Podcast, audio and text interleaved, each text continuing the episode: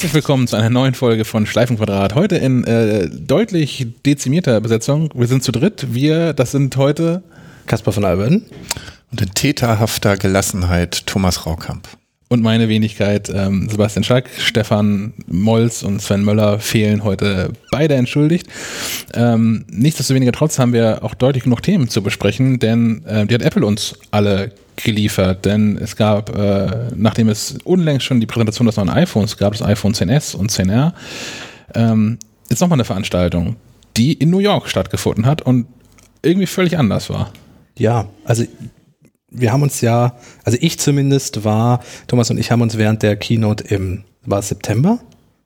Ja. Die iPhone Keynote haben wir uns ja über, über Slack gemeinsam geschrieben und wir waren. Wir haben uns, wir haben uns amüsiert, sag genau, wie es ist. Genau. Und, und wir waren ja fast enttäuscht nach, nach der iPhone Keynote. Nachdem wir wieder aufgewacht waren, waren wir enttäuscht. Genau. Ja. Erstens waren wir eingeschlafen und zweitens waren wir enttäuscht. Und, und das Gefühl jetzt bei der Oktober Keynote war völlig anders. Also es war eigentlich eine andere Veranstaltung. Ich muss auch sagen, das war die meiner Ansicht nach beste und kurzweiligste Keynote, die Apple, ich würde sagen, seit Steve Jobs mhm. ähm, aufs Parkett gelegt hat. Würden Sie mir zustimmen, Herr Schack? Definitiv, das war vor allem der unverkrampfteste Auftritt von Tim Cook, ja. den ich ja immer ähm, so ein bisschen despektierlich als, als Sparkassenfilialleiter beschreiben auf der Bühne steht. Aber es ist schon, es ist, es ist sehr, es ist sehr langsam, es ist sehr dröge und es war ja. in den vergangenen Jahren was auch mal sehr viele Zahlen, die er da irgendwie jongliert hat. Ja, ein Muss bisschen, er auch tun, das verstehe ich auch. Ein bisschen oberlehrerhaft. Ja, genau. Und verkrampft diszipliniert. Der ist tatsächlich jetzt da in, auf der Bühne in, in, in, in Brooklyn, New York, äh, völlig aufgeblüht, fand ich. In der Brooklyn Academy of Music. Ja, ich finde auch, also die, die New Yorker Luft hat ihm äh, wirklich sehr, sehr gut getan. Äh, erscheint, erschien mir fast so ein bisschen außerhalb von Cupertino erlöst und äh, unter irgendeinem Druck nicht stehend. Ich habe ich hab wirklich gedacht, entweder er ist im Herzen ein New Yorker oder er ist frisch verliebt. Kann beides sein, oder? Ja, vielleicht ist er sogar in New York verliebt. also weil, weil er ja auch, ich glaube, er, er, sagte ja zu den New Yorkern, als er sie begrüßte, dass er jetzt hierher ziehen möchte. Ja, das sagt er irgendwann, weil die ähm, haben tatsächlich noch lauter gejubelt so, und dann als sagte er das. das okay. Fachpublikum ähm, in Cupertino und äh, da war wohl so entzückt von, dass er ankündigte, nach New York zu ziehen. Und ich glaube, da war durchaus ein bisschen was dran. Also Zusätzlich zu den anderen fünf Apartments, die er irgendwo unterhält. Nein, also ich, also äh, Zynismus beiseite, es, es tat ihm äh, offensichtlich sehr gut. Es war seine Stadt, es war sein Thema. Mhm.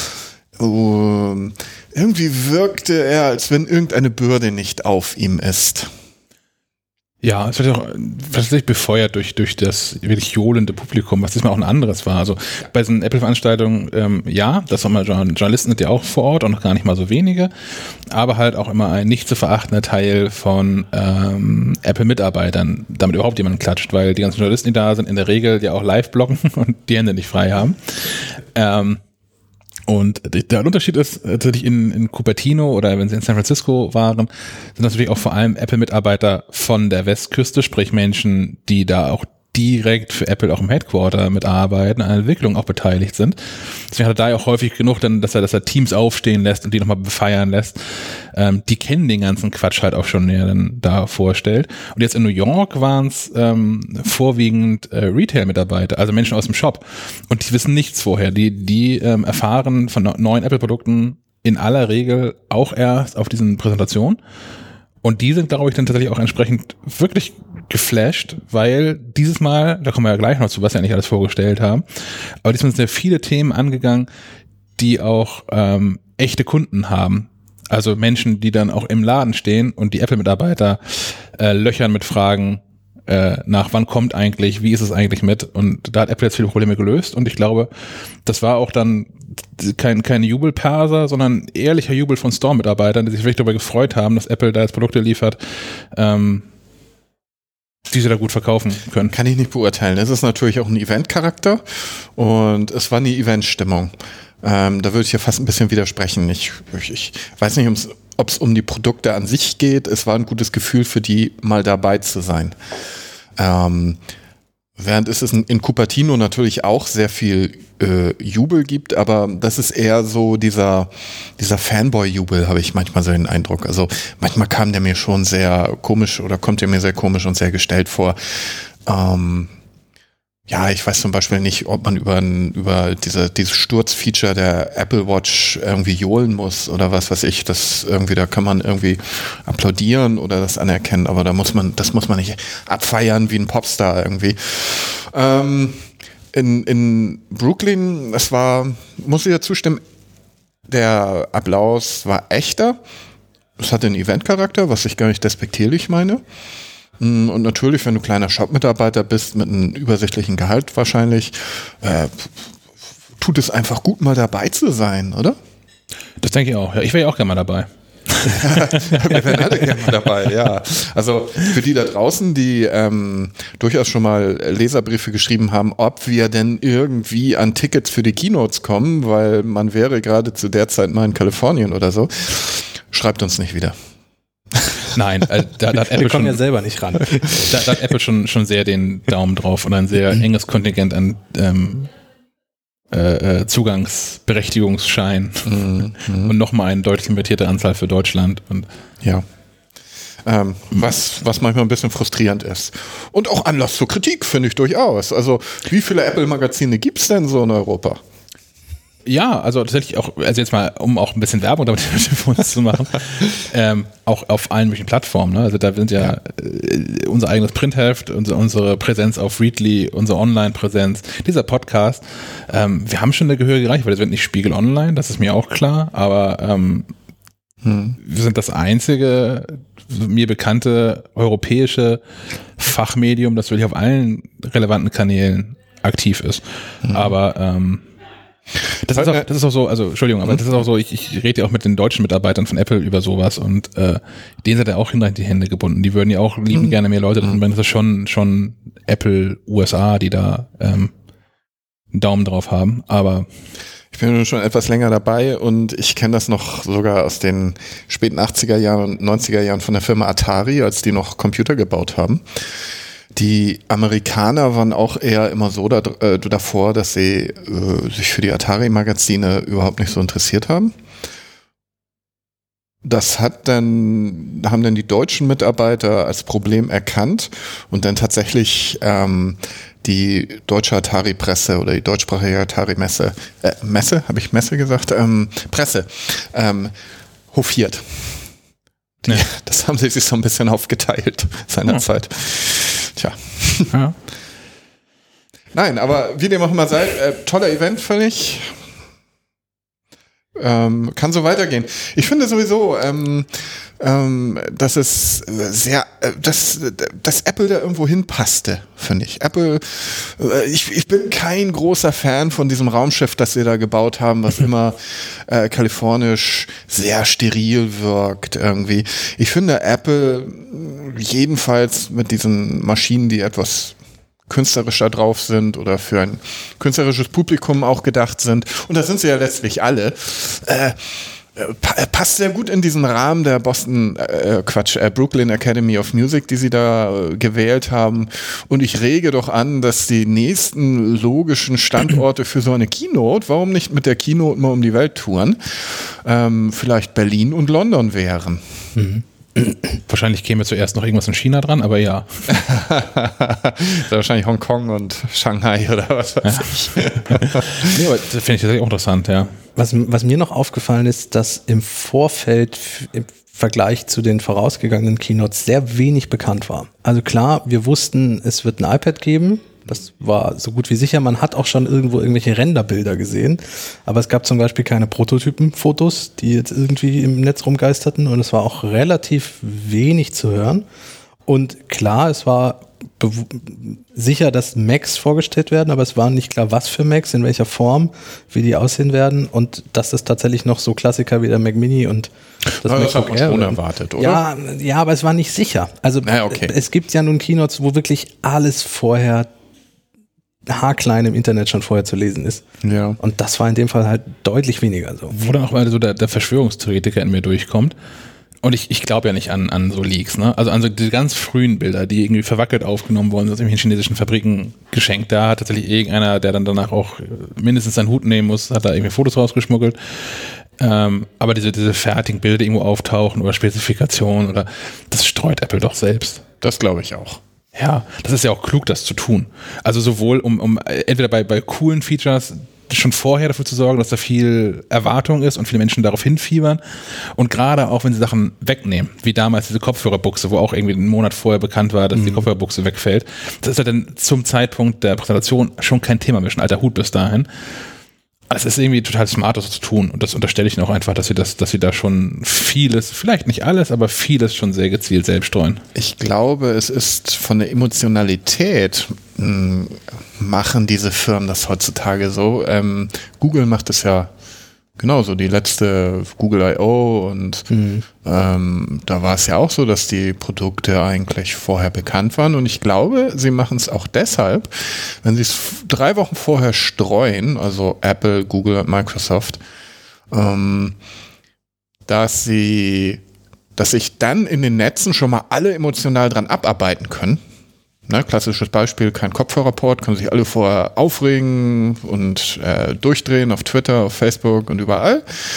Und wenn dann die Keynote ist, klar ist alles bekannt, aber dann können ähm, die, die Leute, also im Fall von Apple Tim Cook und seine Leute, also darauf hinweisen, hier guck mal, klar, das kennt ihr alle schon, das ist nichts Neues, aber so cool ist das wirklich.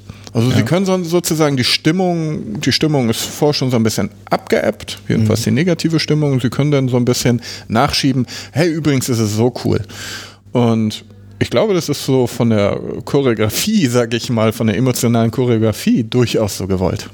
Ich glaube auch, dass man sich damit zumindest, zumindest in der Fachpresse ähm, die bessere Berichterstattung ähm, erkauft quasi. Mhm. Also gar nicht mal, dass, es, dass sie wohlwollender ist, aber ähm, so arbeiten letztlich alle. Das ist ja nun das Geheimnis dahinter, dass auch wir äh, relativ zügig mit Artikeln dann draußen sind, ist ja, dass man natürlich sich anguckt, was sind, was sagen so die letzten Gerüchte, was, welche Leaks gibt es so und dann schon mit einem fertigen Stichwortzettel da reingeht in so eine mhm. Keynote mhm. und dann auch entsprechend schnell Artikel raushauen kann, aber halt im Kopf auch schon mal viel vorbereitet hat, viel durchdacht hat und sagt, okay, wenn jetzt wirklich die Kopfhörerbuchse weglassen beim iPhone 7, was bedeutet das da? Hat er schon mal eine fertige Meinung zu stehen und mhm. muss nicht mhm. dann live quasi sich was Kluges einfallen lassen, sondern kann was vorbereiten.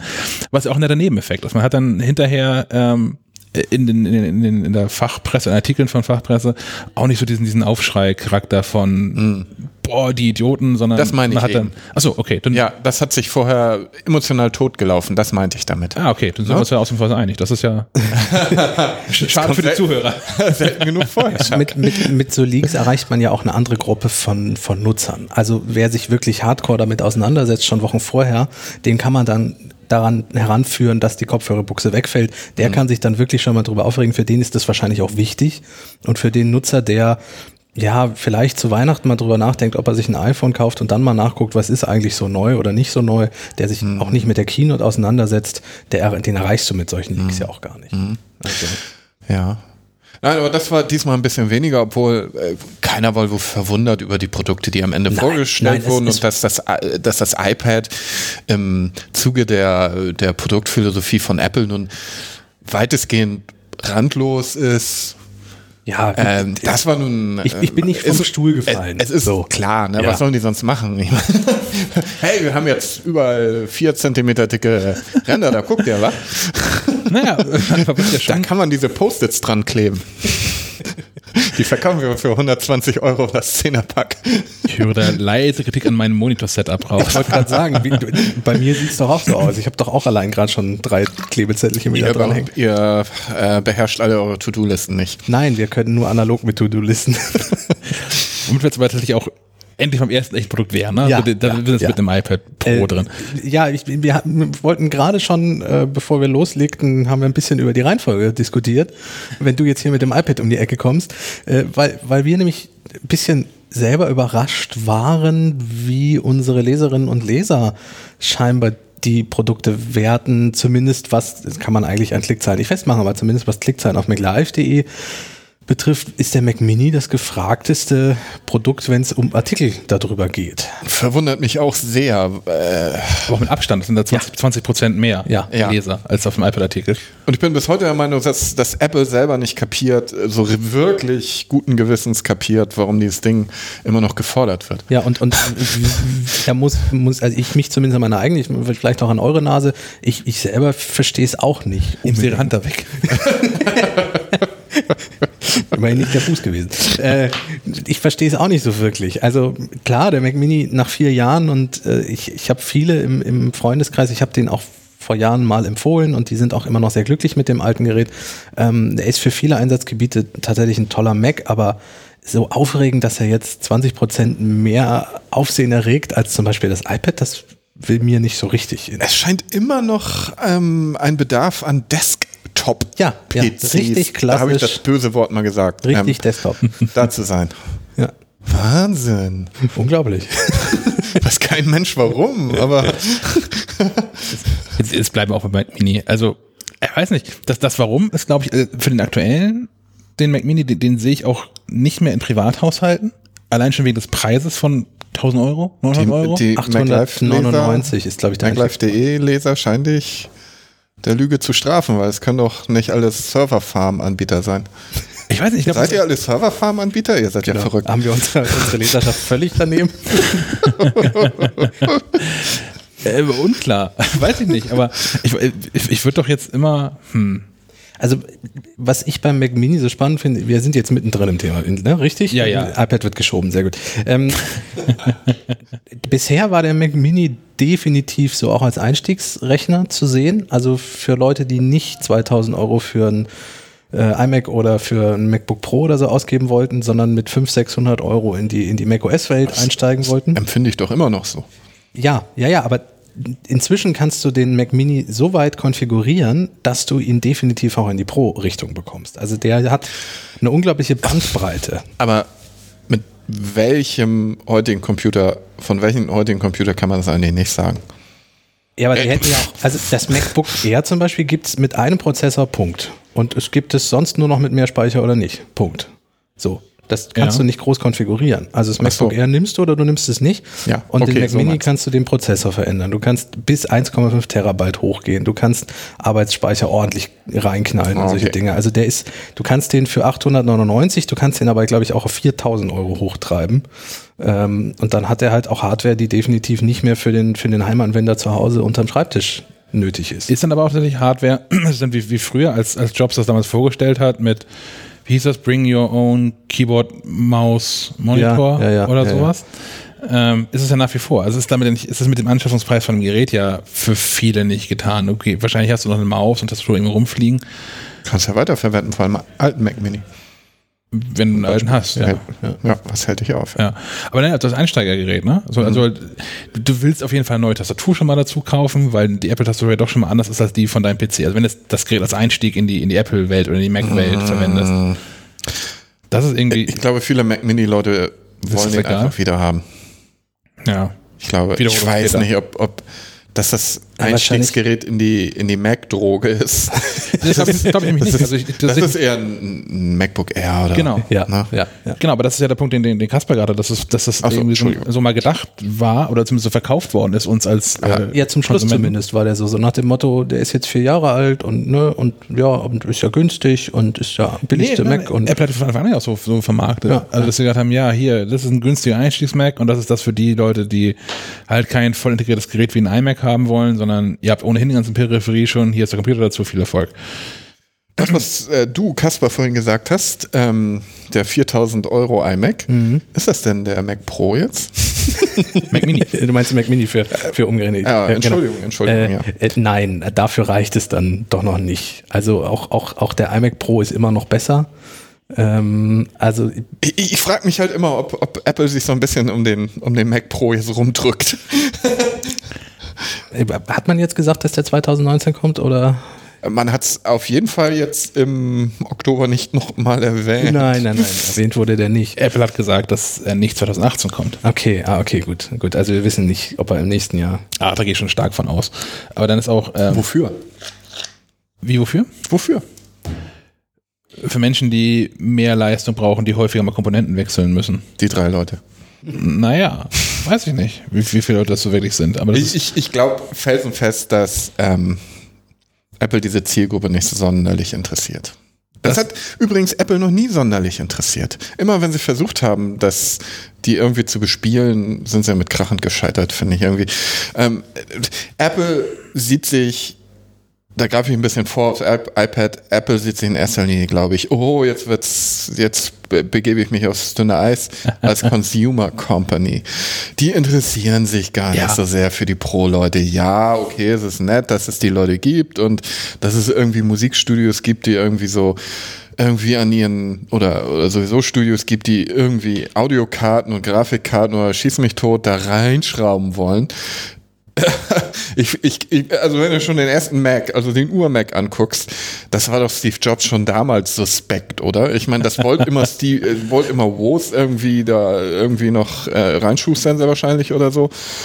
Und äh, das, das, das war dem schon immer suspekt, dem, dem, dem Jobs. Und, und also diese Mentalität ist bei Apple immer gleich geblieben ich, widerspreche dir insofern, wir, wir, wechseln jetzt fleißig die Themen. Ich, ich, finde, das iPad Pro ist so vollgestopft mit Power, mhm. dass es schon übermotorisiert ist. Also es kann ja keiner ausreizen, was für, also für ein Tablet. Also im Vergleich hält es ja mit einigen MacBook Pros mit. Genau, deshalb ist es auch kein Tablet, aber Spoiler-Alarm.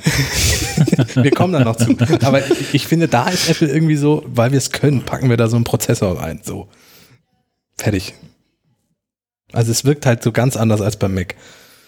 Gefühlt. Ja, aber was hat das mit dem, mit dem Mac, einem illusionären Mac Pro zu tun?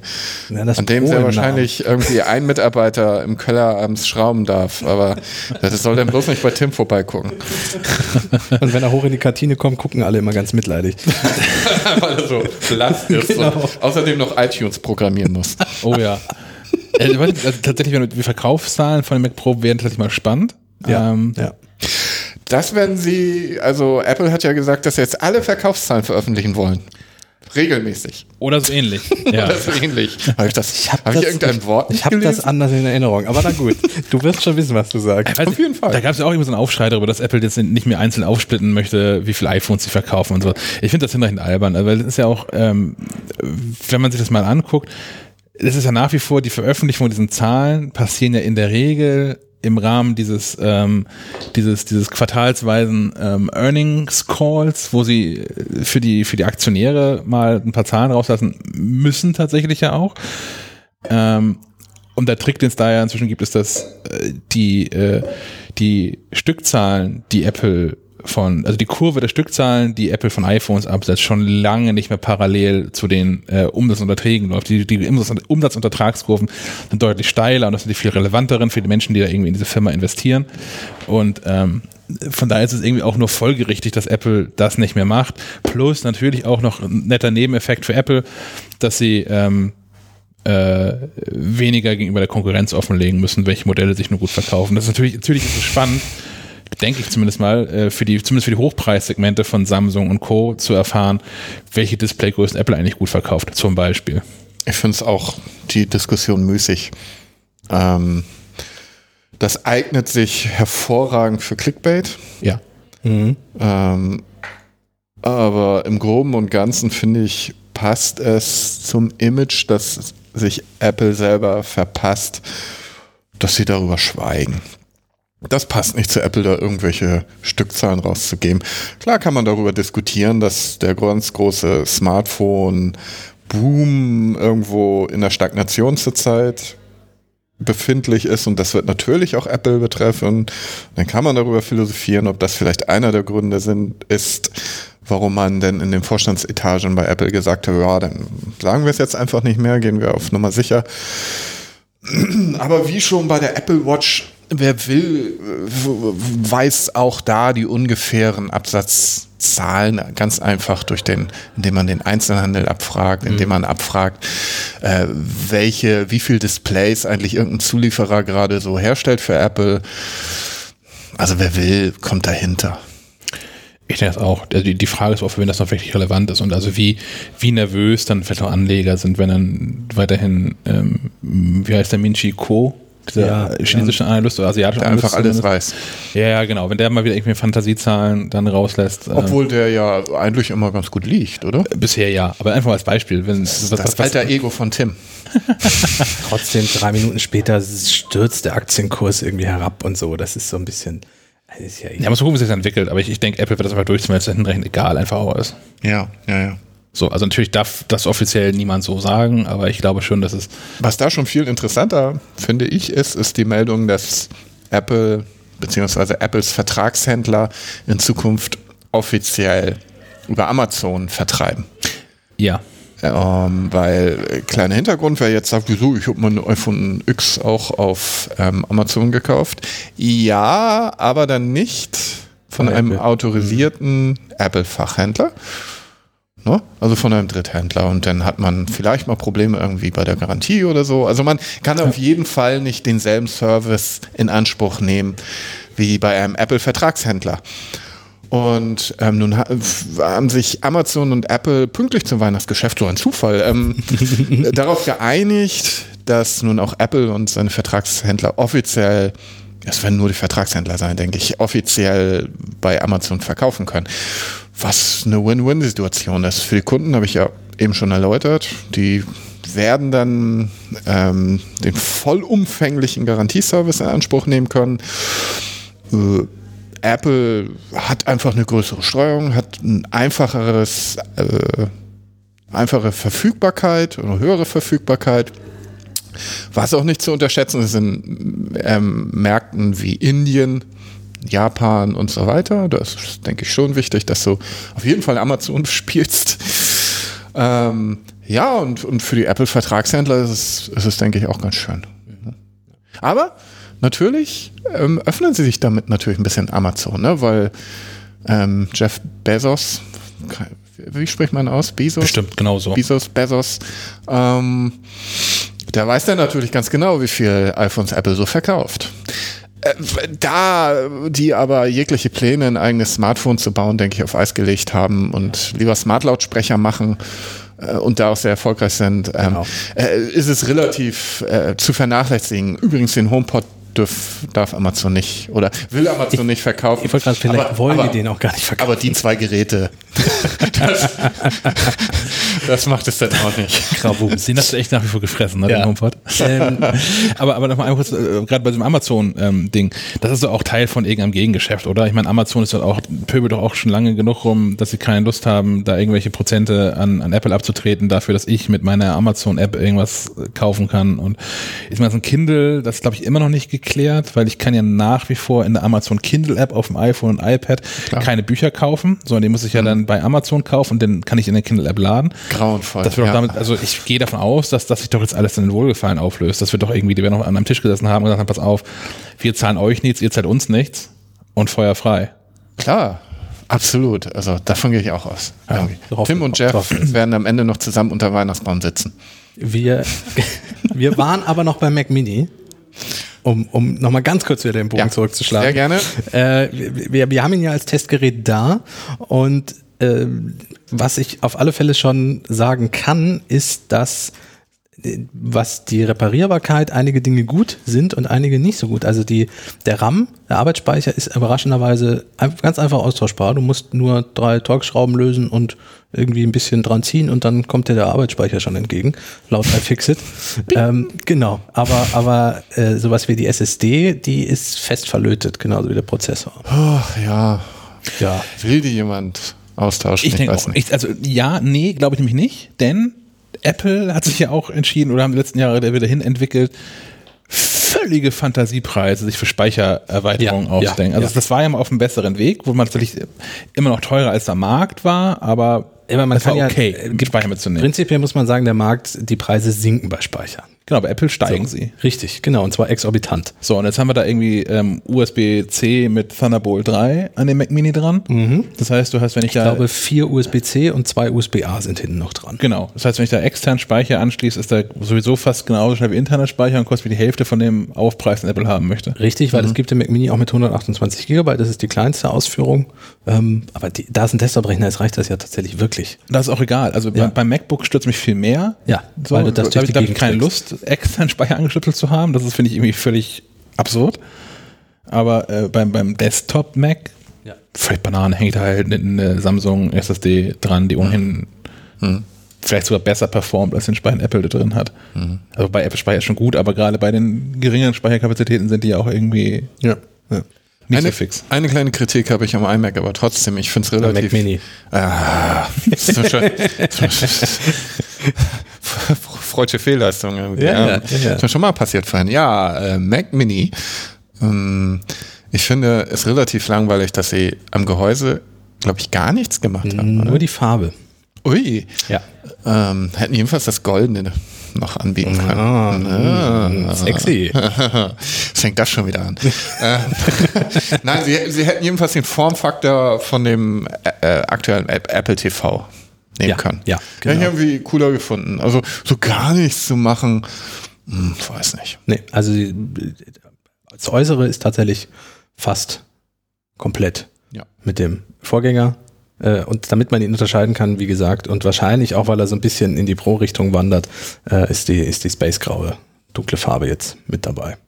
Da kann ich gleich doppelt klug scheißen. Da freut mich immer, immer, immer Ja, sehr. klug zum, scheißen. zum einen habe ich mal von, von einem Leser wahnsinnig auf den Deckel dafür bekommen und habe es dann nach, ähm, ge- nachgelesen, habe es mir dann aber auch gemerkt. Ich habe mir die Begründung leider nicht mehr gemerkt, aber immerhin. Ähm, das Formfaktor heißt im Deutschen, ist was im Deutschen was anderes als Oh ja, Formfaktor das im. Englischen. Ich habe vergessen, was das Deutsche ist, aber ich habe von dem Leser tatsächlich eine, eine sehr, sehr lange böse Mail bekommen, dass ich dafür gefälligst irgendwie Format oder Abmessung oder irgendwie sowas Genau, sagen das ist ein soll. Anglizismus, den haben wir einfach übernommen. So. Ja. Der Formfaktor ist ein Begriff aus der elektrischen. Messtechnik Ja. und bezeichnet das Verhältnis von Effektivwert zu Gleichrichtwert eines periodischen Signals. Wer das jetzt nicht verstanden hat, so wie ich, der kann das gerne auf Wikipedia nachlesen. Auf jeden Fall passt nicht zum Ich, Gehäuse. hab- ich wollte gerade sagen, ich habe auch nicht verstanden, aber so wie ich es meinte, passt es nicht zum Gehäuse. Vielleicht passt es zum Gehäuse, aber Und das andere ist, also warum sie nichts daran geändert haben, ähm, äh, haben sie, glaube ich, äh, hin, haben sie ja auch schon mit begründet. Die haben ja irgendwie zwei Fotos gezeigt von diesen Mac Mini Data Centern. Und ich glaube, die werden mit solchen Leuten auch gesprochen haben, wenn wir einen neuen Mac Mini machen, was braucht ihr eigentlich an Hardware, damit das irgendwie cooler ist? Und die werden denen schon gesagt haben, hier, wichtiger Faktor ist übrigens, wir haben hier diese Einschiebe für diesen, Der Formfaktor. Für diesen Mac, der wichtige Faktor für die Form. Genau. Der, ein entscheidender Faktor für die Form ist, dass äh, wir hier diese Einschübe haben und wenn ihr jetzt einen Mac Mini baut, der nur noch halb so groß ist, dann fallen die alle hier raus. Glaube ich im Leben nicht. Sowas interessiert Apple nicht. Weiß ich nicht. Ihr kauft euch doch einen neuen Scheiß, so fertig. Ich glaube, die werden sich schon, zumindest wenn sie sich angeguckt haben, wer, wer kauft eigentlich noch diese Mac Minis und wenn man, die heißen ja nicht mehr Mac Mini Colo, sondern die heißen inzwischen irgendwie anders, ich habe vergessen wie. Ähm, die haben ja wirklich zigtausende davon rumliegen. Ja, aber ich glaube halt auch, es war Apple einfach egal. Also äh, der Mac Mini hatte wie viele Minuten auf der Präsentation? Zwei gefühlt. äh, und, und da durfte dann ein Mitarbeiter schnell mal äh, durchhetzen und so erzählen was Neues und dann war das das. Ganz wieder. genau. Es war ja fast Ironie, die Ja. man Apple überhaupt nicht zutraut, dass sie das wie so ein Ja. alternes Raumschiff Ja, da irgendwie, wie genau. so ein Millennium Falcon aus Star Wars äh, da irgendwie ins Bild, ins Bild fliegen lassen. Tief rührender Sound dabei. Ja, so, genau. So ein, irgend so ein alter Bekannter aus irgendeiner fernen Galaxie. Ja. Ähm, das hatte eine gewisse Ironie. Und, und wie gesagt, ich glaube, denen ist der Mac Mini einfach nicht wichtig genug, um komplett Nein. neues Design zu machen. Was du an einem anderen Punkt auch noch merkst, den wir erst vor einer Stunde oder zwei festgestellt haben, weil mir nämlich auffiel, ja, der Mac Mini hat doch einen Lautsprecher, probiere ich den mal aus. Der ist, Verdient er das Wort? nein, ähm, ich habe selten was so dumpfes, gerührendes, also der klingt wirklich, wenn ich den unter Wasser halte in der Badewanne, klingt der Mac Mini wahrscheinlich immer noch besser als so, und, und das, das ist, glaube ich, das Bauteil aus von vor acht Jahren, dieser Lautsprecher. Ähm, das heißt, Apple hat auch nicht unbedingt das Bedürfnis, da auch Einzelteile in dem Gerät noch großartig zu verändern. Es gibt halt jetzt neue Prozessoren, es gibt schnellere SSDs und damit sollen die Leute sich jetzt gefälligst auch zufrieden geben. Das ist so ein bisschen, ich Es wird auch, denke ich, die letzte Modellversion gewesen sein. denke auch. Für die nächsten vier Jahre. Ja, ich fürchte auch, dass wir nicht jetzt jedes Jahr einen neuen Mac Mini Modell vorgestellt bekommen. Am Rande finde ich es übrigens ganz angenehm, was, wofür Apple oft kritisiert wird. Ich finde es ganz angenehm, dass sie nicht mehr so panisch dabei sind, unbedingt jedes Jahr neue Mac-Modelle auf den Markt zu schmeißen. Ich würde es fast gerne sehen, wenn man beim iPhone ähnlich vorgehen würde. Denn seien wir doch ehrlich, mit so einem iPhone X oder 10 oder wie es auch immer heißt, könnte man locker auch vier Jahre arbeiten, ohne, Auch fünf ohne oder dass sechs wahrscheinlich. was wehtun würde. Ja. Ich, ich glaube, dass ähm, ähm, Apple mit den, also zum einen ist natürlich der Marktdruck da. Das könnte Apple immer noch egal sein. Ich glaube aber, dass die gerade bei beim iPhone. ja. Ja, das verstehe ich auch, Ich, warum glaube, sie es aber, machen. ja, ich glaube aber, ein anderer Punkt ist, den ich glaube ich als wichtiger sogar erachte, und da schließt sich ein kleiner Kreis, ähm, Sie, sie müssen jedes Jahr, also in dieser inneren Logik müssen sie jedes Jahr ein performanteres iPhone rausbringen. Und mit jedem Mal, wo sie diesen A12 aktuell Prozessor performanter machen, kommen sie näher an Intel ran. Und in weiten Teilen haben sie Intel inzwischen sogar überholt. Also äh, man kann iPad Pro kommen wir gleich nochmal zu, aber ähm, man muss wirklich sehr, sehr tief in die Tasche greifen, bis man den ersten Mac, das erste MacBook erreicht hat, was mehr Power hat als das iPad Pro. Und ich glaube, das ist so der, der, der Treiber, dass sie halt in dem iPhone müssen die Chips unfassbar effizient sein, was, was so Energieaufnahme und so ähm, ähm, Und anbelangt. Wärme, das Ding hat keinen Lüfter. Was, genau, was Wärme ähm, anbelangt. Und ich glaube, jeder, jede neue ähm, A- A-Chip-Generation fürs iPhone bringt sie näher an einen ARM-Prozessor für den Mac. Hm. Und das ist, glaube ich, so das, das, das Fernziel, was da auch mal mit reinspielt. Wenn es den Mac dann noch gibt. Oh, Spoiler. nee, das sind wir jetzt wirklich nicht vor. wir, wir machen jetzt halbwegs geordnet ich, weiter. ich glaube, dass zum Mac Mini auch eigentlich alles gesagt ist. Also Ja, es ist lustig, dass es noch gibt und Ja. es scheint Bedarf Ja. durchaus daran zu geben, Genau. weil er vielleicht auch am äh, dieser, dieser Cube, den es mal gab, der sich nicht so toll verkauft hat, aber trotzdem immer noch so ein Kultfaktor ist und so. Er ist ein Würfel, der erste Macintosh war ein Würfel. Es ist, ach, es schadet Apple auch nichts, dieses Modell noch irgendwo zu fahren. wie gesagt, die Ko Entwicklungskosten werden sich in Grenzen gehalten haben, denke ich. Also insofern. Ja, das denke ich auch. Ähm, wo sich deutlich mehr geändert hat, jetzt versuche ich es nämlich nochmal, ist ähm, beim iPad Pro. Ja. Denn ähm, mit dem habe ich mich nun ausführlich beschäftigt. Und ich finde, dieses iPad ist allein schon vom, vom Design her das erste iPad überhaupt, das die Vorgängergeneration auf den Schlag uralt aussehen lässt. Weil alle iPads davor sahen irgendwie gleich aus. Das ist, ist gar keine Kritik, aber die sind, die sind mal, waren ein bisschen größer, ein bisschen kleiner, aber die waren alle, hatten alle so einen relativ breiten schwarzen Rahmen, waren an den Seiten angeschrägt. Ähm, Du hast ja auch relativ wenig, im Gegensatz zu einem Computer, relativ wenig Gestaltungsfreiheiten.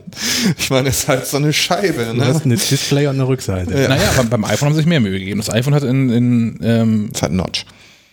ja, aber gut, das iPhone ist drei Jahre länger am Markt, hat aber deutlich mehr Design-Iterationen hinter sich als das iPad. Ja. Mit, mit dem ersten iPhone, dann dem iPhone 4, dem iPhone 5 Mhm. und jetzt der iPhone 6, das ist das vierte, also jetzt das iPhone 10, innerhalb von jetzt ziemlich genau zehn Jahren die Mhm. fünfte komplette Revision des Designs. Und das iPad, also das iPad von 2018, das, also das normale iPad ohne Namenszusatz, sieht im Prinzip nicht viel anders aus als das iPad 2 von 2011. Mhm. Ja, genau. Das erste war noch ein bisschen anders, weil klobiger und so. Und doppelt so dick wie alle anderen, die so dick. nachgekommen sind, Genau, gefühlt ja. und doppelt so schwer. Aber ähm, ja, ansonsten ist das iPad Pro ähm, von 2018, das neue, ist, glaube ich, ein, ein, schon mal ein Ausblick auf kommende iPhone-Generation. Das ist sehr nah, finde ich, am Design vom, vom iPhone 5, was ich immer noch für das beste iPhone-Design bisher halte. Das ist, es ist auf, auf, auf beiden Seiten sehr flach, sehr plan, mit Aluminium wieder. Es hat, ähm, es ist, ja, es sind zwei komplett plane Scheiben, die quasi aufeinander liegen. Es gibt keine Rundung, relativ harte, harte Kanten. Ich finde, es sieht sehr edel aus. Also da würde ich fast so weit gehen wie du, ich glaube in der letzten Sendung bei der neuen ähm, Apple Watch, dass ebenso wie bei der Apple Watch Apple jetzt beim iPad zumindest in professionellen Linie Daten gekommen sind, wo sie von Anfang an hin wollten. Mhm. Genau, ja. Das ist durchaus möglich, ja. Ja. Ja, also sie haben natürlich immer auch vieles möglich gemacht damit. Ne? Sie haben viele Tricks gelernt. Sie haben jetzt ja vom, vom iPhone 10 R, ja, vom iPhone 10R, ähm, den, den, den Trick übernommen, dass das Display in den Ecken rund gefaltet zu bekommen. Also nicht gefaltet, aber ähm, sind aber dann auch die einzigen. Ich habe inzwischen da auch, ich habe einen Artikel dazu geschrieben und habe da auch niemanden, es gab niemanden, der da Kritik dran geäußert hat und das sind Leser ja relativ schnell mit. Ich habe auch keins gefunden bisher. Ähm, keinen anderen Hersteller gefunden, der es schafft, ähm, die, die, die Radien, die den, das Display in den Kanten hat und das Gehäuse hat, gleich hinzubekommen. Gibt's mhm. einfach, gibt's wirklich keinen. Ich habe mir ähm, jemand ähm, schrieb mir, dass das Google Pixel das kann. Das stimmt, aber dafür haben die oben und unten andere Radien, was, ich, mhm. was mich persönlich mich stört sowas. Ich bin aber auch derjenige, der daran stört, dass der Carlsen Verlag es nicht geschafft hat, bei allen acht Harry Potter Bändern, Bänden auf, auf dem Rücken Harry Potter auf der gleichen Höhe drauf zu drucken. Von daher, das mit diesen Radien mag in der echten Welt niemanden außer mir stören, aber es ist nun mal da. Der eigentliche große Punkt beim iPad Pro ist aber diese unfassbare Power, die da mhm. drin steckt mit diesem A12X Prozessor. Da heißt das X nämlich X, ist ein Buchstabe und keine römische Ziffer. Da müssen wir auch echt mehr Scheiß zusammenkriegen irgendwie. Also weg von diesen römischen Zahlen, das machen wir alles fertig. Ja. Die gehören verboten, genau wie beim Super Bowl auch. Der nächste Super Bowl Lee. ja, aber da ist, es, da ist es ja noch, also das finde ich noch okay. Weil da heißt der Super Bowl nicht mal so und mal so. Doch, Super Bowl 50 Super Bowl 50. Das waren arabische Ziffern. Danach haben Ernsthaft? Ja, die haben davor bis 49 haben sie römisch gezählt. Super Bowl 50 war arabische Ziffern und jetzt geht's äh, Latein weiter. Okay. Hölle. Da bin ich, da, das habe ich gar das nicht. Das sieht so einfach aus, eine 50. Ja, ja. Ja, das muss, Amerikaner verstehen. L können die nicht. L können die nicht. Super Bowl L? Wir haben immer mindestens XL. Ist das jetzt der Light? geht's nicht mehr. Ist das jetzt der Light Super Bowl? Den gucke ich nicht. der Light Super Bowl, ja. Mit runden Bällen. Genau. Nein, auf jeden Fall. Leicht von Thema abgekommen. Ähm, unfassbare Power, die da ähm, drin steckt in diesem, diesem iPad Pro, was tatsächlich ähm, alle Macs, zumindest so in der Standardkonfiguration, alle mobilen Macs erstmal vor die Wand fahren lässt.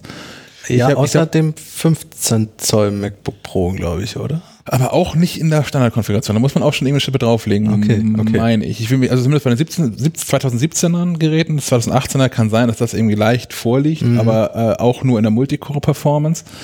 Ähm, heißt aber trotzdem, dass es für die allermeisten Anwendungen genug Power hat. Mhm. Das Problem ist dann eher, und das ist das, wo du, Thomas, deinen großen Auftritt im Zweifel hast, ist die Software. Also erstmal muss ich dazu sagen, ja, ich stimme dir zu und ich würde soweit gehen zu sagen, dass das iPad eigentlich mittlerweile ein Etikettenschwindel ist, weil das iPad ähm, ist nicht mehr das iPad, es ist kein, kein typischer Tablet-Computer und sollte es vielleicht in der Vision seines Erschaffers auch gar nicht sein.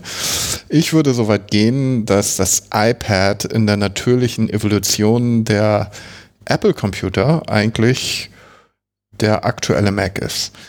Ähm, wenn man sich die Choreografie dieses ähm, Abends mal anschaut, dann ist man mit dem Mac eingestiegen, aber wie hat man den Mac erstmal präsentiert? Man hat ein Schwarz-Weiß-Video drehen lassen, wo man Menschen gesehen hat, häufig etwas ältere Menschen auch, ähm, oder jedenfalls in reiferen Alter. Bono. Paul McCartney. J.J. Abrams. ähm, die, die mit dem Mac gearbeitet haben. Wie gesagt, alles in Schwarz-Weiß getaucht. Es wirkte alles so ein bisschen nostalgisch, ja, fast vorweihnachtlich, als wenn man sagen würde, ach schön, man hätte noch so ein bisschen Mac-Duft einspielen müssen. Ach, weißt du damals noch? Die ne? saßen vor allem vor ihrem Mac, wie meine Oma vor ihrem Mac sitzt. Also quasi Brille runter und dann ja. so ganz dicht an den Bildschirm ran und solche Dinge. Klar, am Ende muss dann immer das kleine Mädchen mit den großen Augen sein genau, oder der kleine ja. Junge mit den großen Augen. Trotzdem ist, es war diese Nostalgie im Raum. Ja, ach, der Mac, ja, das war schön. ähm, dann hat man dann auch ähm, das MacBook Air und den, jetzt sage ich es richtig, Mac Mini ja. so ein bisschen ins heutige Zeitalter katapultiert, kann man ja eigentlich so sagen. Ähm, äh, dann ist man aber ganz ähm, äh, schnell wieder zum, zum MacBook Pro übergegangen. Und da würde ich wirklich sagen, ähm, das iPad ist die Inkarnation der Idee Mac des 21. Jahrhunderts. Mhm. Äh, weil, wenn man sich anschaut, ähm, was war eigentlich das Besondere am ersten Macintosh? Er sah schon damals, würde ich sagen, nicht aus wie ein klassischer Computer. Diese komischen großen Kästen damals tatsächlich noch oder was ich den C64 anguckt, die aussah, der aussah irgendwie wie eine abgebrochene Schreibmaschine.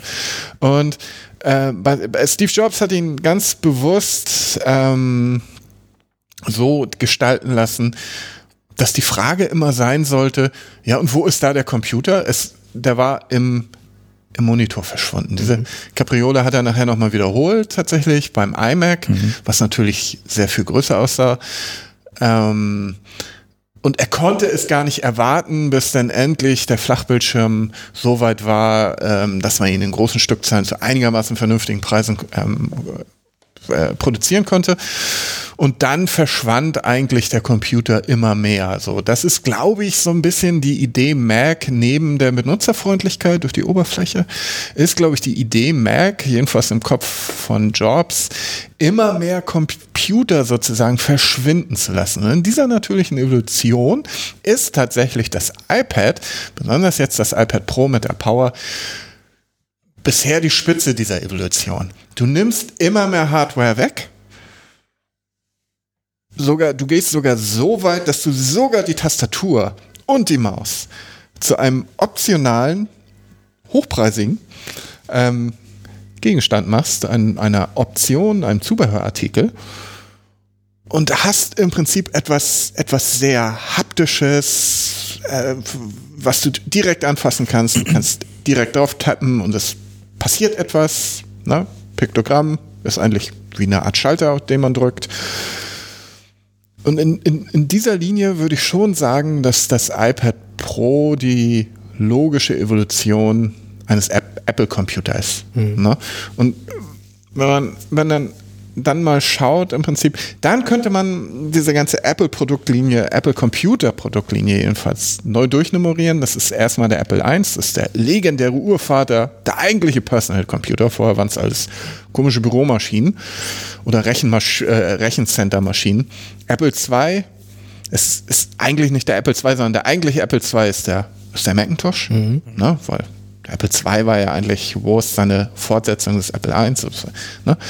Der Apple III äh, oder ja, der Ur-Macintosh mit allen seinen Classic OS-Nachfolgern, würde ich sagen, ist der eigentliche Apple II. Der Apple III wäre dann der iMac, MacBook, PowerBook, was es alles gab. Also alle Maschinen mit Mac OS 10, OS 10 beziehungsweise Mac OS. Der Apple IV wäre dann das iPad Pro. Ja. Würde ich, würde ich mitgehen. Also auf jeden Fall, auf jeden Fall hardware-seitig ähm, sehe ich das genau so. Ja. Ähm, Definitiv. Also vor allem, weil du ja jetzt, wenn du mal die Tastatur abnimmst und, und den Stift zur Seite legst, ja nun wirklich nur noch ein Display in der Hand hast. Also genau. dieser Eindruck ist, ich meine, das, das Vorgängermodell habe ich ja noch mit dem 10,5 Zoll. Das ist jetzt nicht viel mehr randlos. Es ist, um ehrlich zu sein, ist das nur ein Zentimeter oben und unten mehr oder so. Aber trotzdem ist der Eindruck plötzlich ein ganz anderer. Also dieses, dieses Bildschirm in der Hand zu haben, ist jetzt plötzlich da. Finde ich auch, ja. Deswegen wirkt es halt auch so old-fashioned, das ja, und deswegen ist es also umso dramatischer, finde ich, aber dann die ähm, da habe ich tatsächlich auch weitestgehend Bestätigung für erfahrene ja. Artikel online, ja. die die Unzulänglichkeiten, die iOS an der Stelle hat. Das ist und zwar immer dann, ähm, wenn du mehr als eine Sache machen möchtest. Das, das Multitasking ist nach wie vor einfach nicht cool. Das sind eben zwei Apps, die irgendwie so ein bisschen ineinander laufen. Das, das ist ein Witz. Also die, von, bei Split View von Multitasking zu reden, das wäre beim Atari ST, da hat vorne oben links im Menü so, so, so sogenannte Accessories konnte aufrufen. Ja. Und die konnten dann nebenbei laufen. Und genau. Das ist sowas ähnliches im ja, Prinzip, ja, so ein ja. extra Fenster aufmachen. Ja, genau. Das geht halt auch nur mit Apps, die un, unlängst sowieso schon geöffnet waren. Also eine App, die ich jetzt drei Tage nicht offen hatte, die kann ich nicht einfach so ein Split-View ziehen, sondern muss erstmal ganz aufmachen oder muss sie vor dem Dock platziert haben. Das ist alles irgendwie schwierig. Ähm, Aber das führt mich wieder zu der Theorie. Ich glaube, dieses Hantieren mit mehreren Programmen gleichzeitig, das ist auch nicht die Idee Mac. Ja, das kann sein. Fokussiertes Arbeiten, das ist die Idee. Aber es hat ja noch viel mehr Unzulänglichkeiten, die mich da auch wirklich, wirklich ähm, zur, zur Weißglut an, an einigen Stellen getrieben haben. Ähm, die hängen alle zusammen mit dem neuen Feature USB-C. Die meisten zumindest. Also Apple hat ja auch auf der Präsentation gezeigt, guck mal hier, und wir haben USB-C. Finde ich auch wirklich gut, USB-C. Ich liebe USB-C. Ich bin ein großer Fan von. Das macht viele Dinge möglich, die vorher nicht möglich waren. Ähm, haben aber vorgetanzt, wie gut das doch ist, dass man das auch Monitor anschließen kann und sogar 5K-Monitore. Mit dem großen Bonus-Gag, dass das, äh, dass der 5, 5K-Monitor, den sie mit LG entwickelt haben, nicht funktioniert, weil, weil der Thunderbolt erwartet und das iPad aber DisplayPort liefert oder umgekehrt. Ich nicht durcheinander bringen, aber eins von beiden. Ähm, de facto gibt es aktuell kein 5K-Display, das mit dem iPad funktioniert, aber das wird ja kommen. So, das ist geschenkt. Aber das Arbeiten damit ist nach wie vor nicht cool, weil ähm, ich habe das probiert hier mit meinem eigenen Monitor, weil was die allermeisten Apps tun, ist so, so, so ein Mirroring-Modus. Spiegeln, ja. Genau. Mhm. So, das heißt, ich arbeite nach wie vor auf dem iPad und kann mir das auf dem Monitor ähm, angucken. Mhm. Das heißt, auch wenn ich ein Video schneide, ich mache das auf dem iPad und kann hochgucken und dann, aha, so sieht es groß aus und gucke wieder runter und arbeite weiter.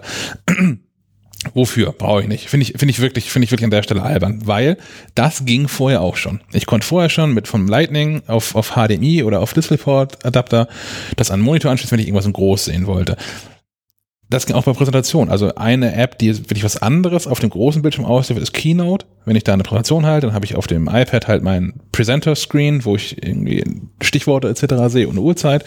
Und auf dem, auf dem Fernseher, Monitor, was auch immer, sehe ich halt die Präsentation für das Publikum. Ging vorher aber auch schon. Das ist auch irgendwie nichts Neues.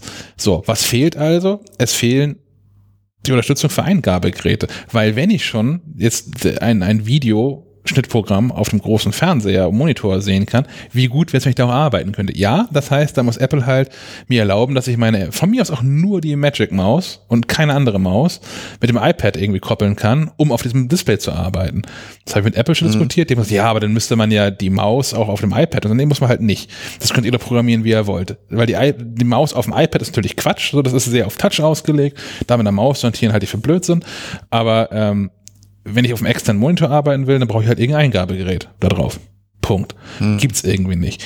Ähm, und es mit der Tastatur sogar funktioniert. So, ich, ich könnte mir, ich könnte mir durchaus ein, ein Schreibprogramm auf den großen Bildschirm werfen und mit der Tastatur, die ich am iPad gekoppelt habe, per Bluetooth oder so, darauf schreiben. Das funktioniert ja wiederum. Aber mit allem, was eben so Bildbearbeitung und Videos ist und, und Audio, das, was die davor getanzt haben, geht das alles irgendwie nicht. Ähm, generell denke ich, dass iOS wirklich da das Problem ist. Denn ja. das darf man nicht vergessen, es ist ein Smartphone-Betriebssystem. Mhm. Äh, und das ist ein Riesenproblem irgendwie. Ähm, also, also, dass sie sich da so, äh, ja, gegen gesträubt haben, aus weltanschaulichen Gründen würde ich beinahe sagen, macOS und iOS irgendeine Form von Synergie anzustreben. Das könnte denen bei diesen Plänen oder bei dieser natürlichen Evolution, die in meiner Theorie da stattfindet, muss ja niemand zustimmen, ähm, das könnte denen auf die Füße fallen. Also sie machen da ja viel, aber es ist, es ist zu langsam. Also ja. dafür, dafür, ist das, das iPad Pro, das neue iPad Pro technisch ein viel zu großer Sprung, als dass man sagen ja, das mit der Software, das holen wir irgendwie nach. Das, hat, das hat jetzt fertig Das hat müssen. ja immer bei allen anderen Firmen auch super geklappt mit ja. der Software nachholen. Ja, genau. Das hätte jetzt, jetzt ist halt der Punkt, bisher waren das, das iPad Pro ähm, ich will nicht sagen Spielzeug, aber das neue iPad Pro, ähm, das spielt halt technisch in einer Liga mit dem Mac. So deswegen, da, deswegen kommt auch der Vergleich, den du da daran nicht, gezogen hast. Nicht ohne Grund. Womit führen sie es vor? Sie führen es mit Photoshop vor. Ja. Welche äh, Software hat denn den Mac in seiner in seinen Jahrzehnten jetzt mehr identifiziert als Photoshop? Nee.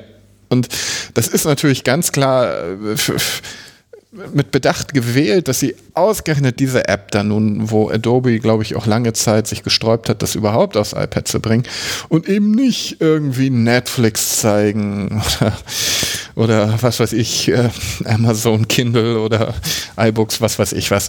Ähm, ja, ich wollten es demonstrieren. Es ist Profimaschine. Genau, und, und ich, ich würde im Arbeitsalltag im Leben nicht auf macOS verzichten wollen und stattdessen auf iOS wechseln, weil das einfach immer noch viel zu lange dauert.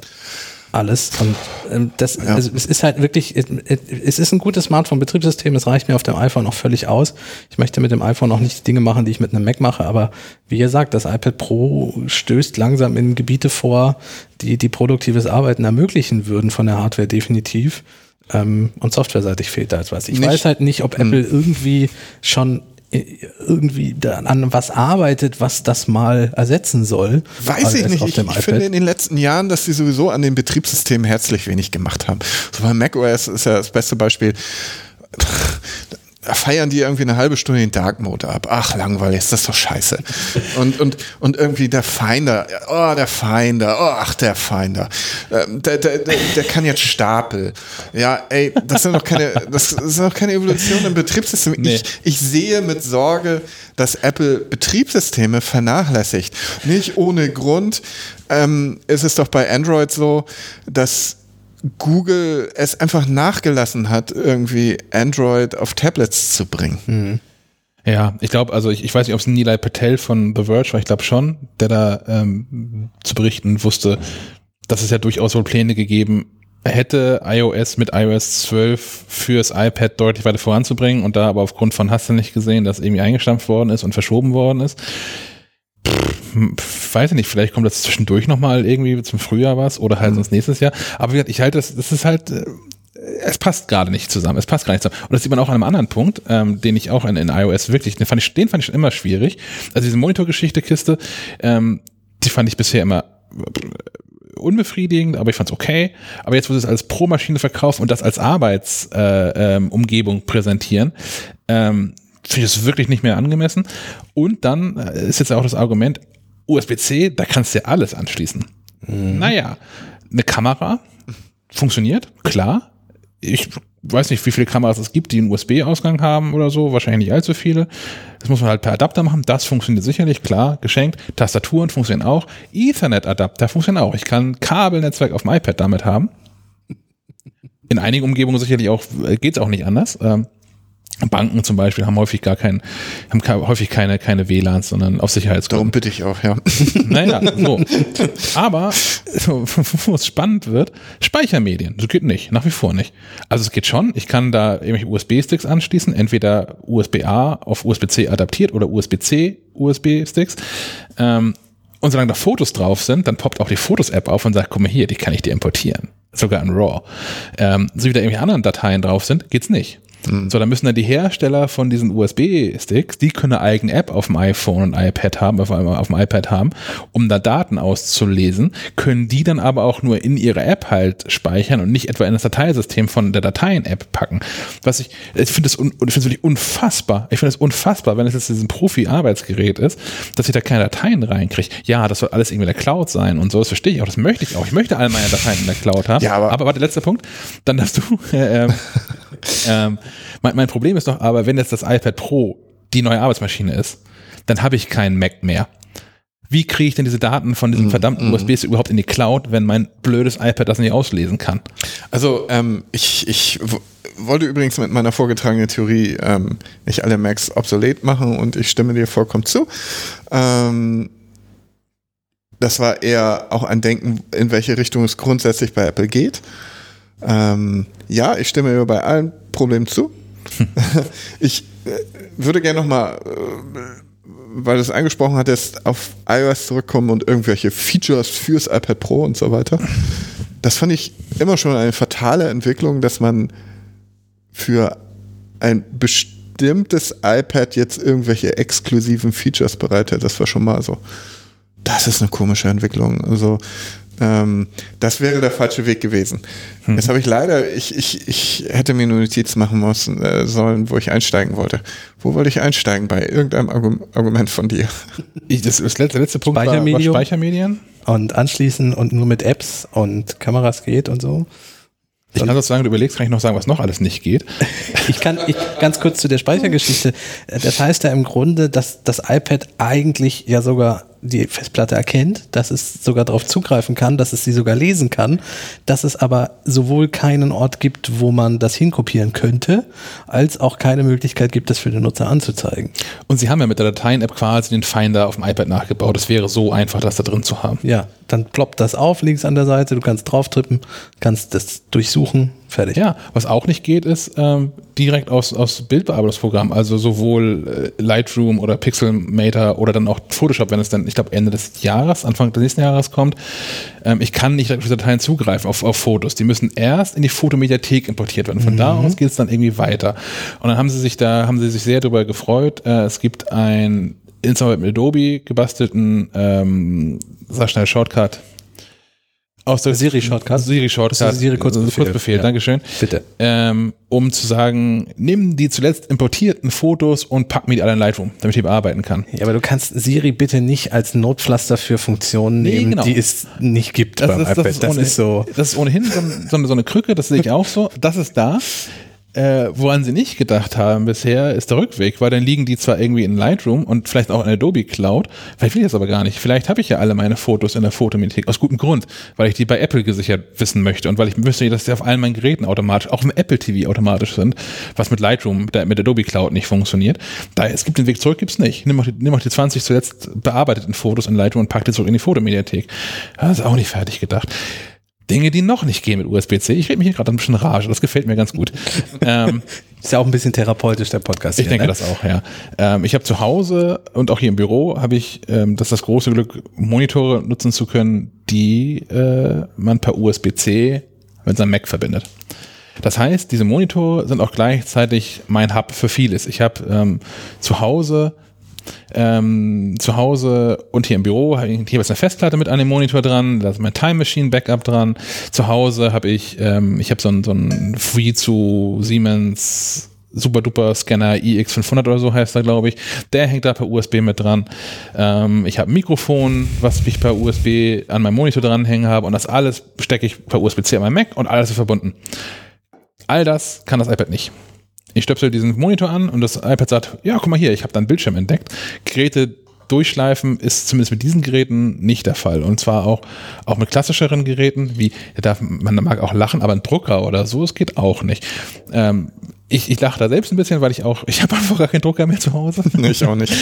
Aber die werden ja weiterhin verkauft. Menschen haben Drucker zu Hause. Und das iPad kann drucken. Es gibt, es gibt eine Schnittstelle dafür. Wie mache ich aus den Bildschirminhalten ein, wahrscheinlich eine PostScript-Datei, schicke die irgendwo hin, die wird gedruckt. Das machen sie aktuell über AirPrint. Aber meine Güte, wenn der Drucker jetzt auch per USB-Kabel da dran hängt, warum geht das dann nicht mit?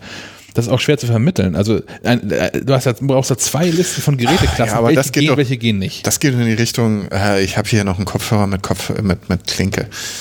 So ist das nun mal. Irgendwann ist Schluss. Irgendwann ist auch Schluss mit USB-Druckern. Ja, aber mit Festplatten nicht. Also externe Festplatten oder sowas ist so ein Thema.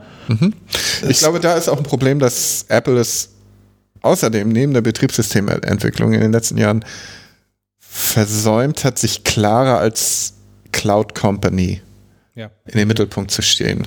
Ähm, du hast gesagt, ja, das läuft jetzt alles über iCloud und dies und jenes. Ja. Da war Google aber erfolgreicher.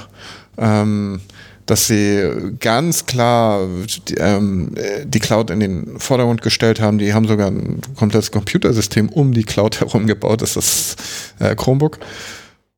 Und das hat irgendwie Apple so ein bisschen vermissen lassen, finde ich. So klar, die haben ihre iCloud und die funktioniert auch zur Synchronisation des eigenen goldenen Käfigs. ja. In dem Fall wirklich, ja.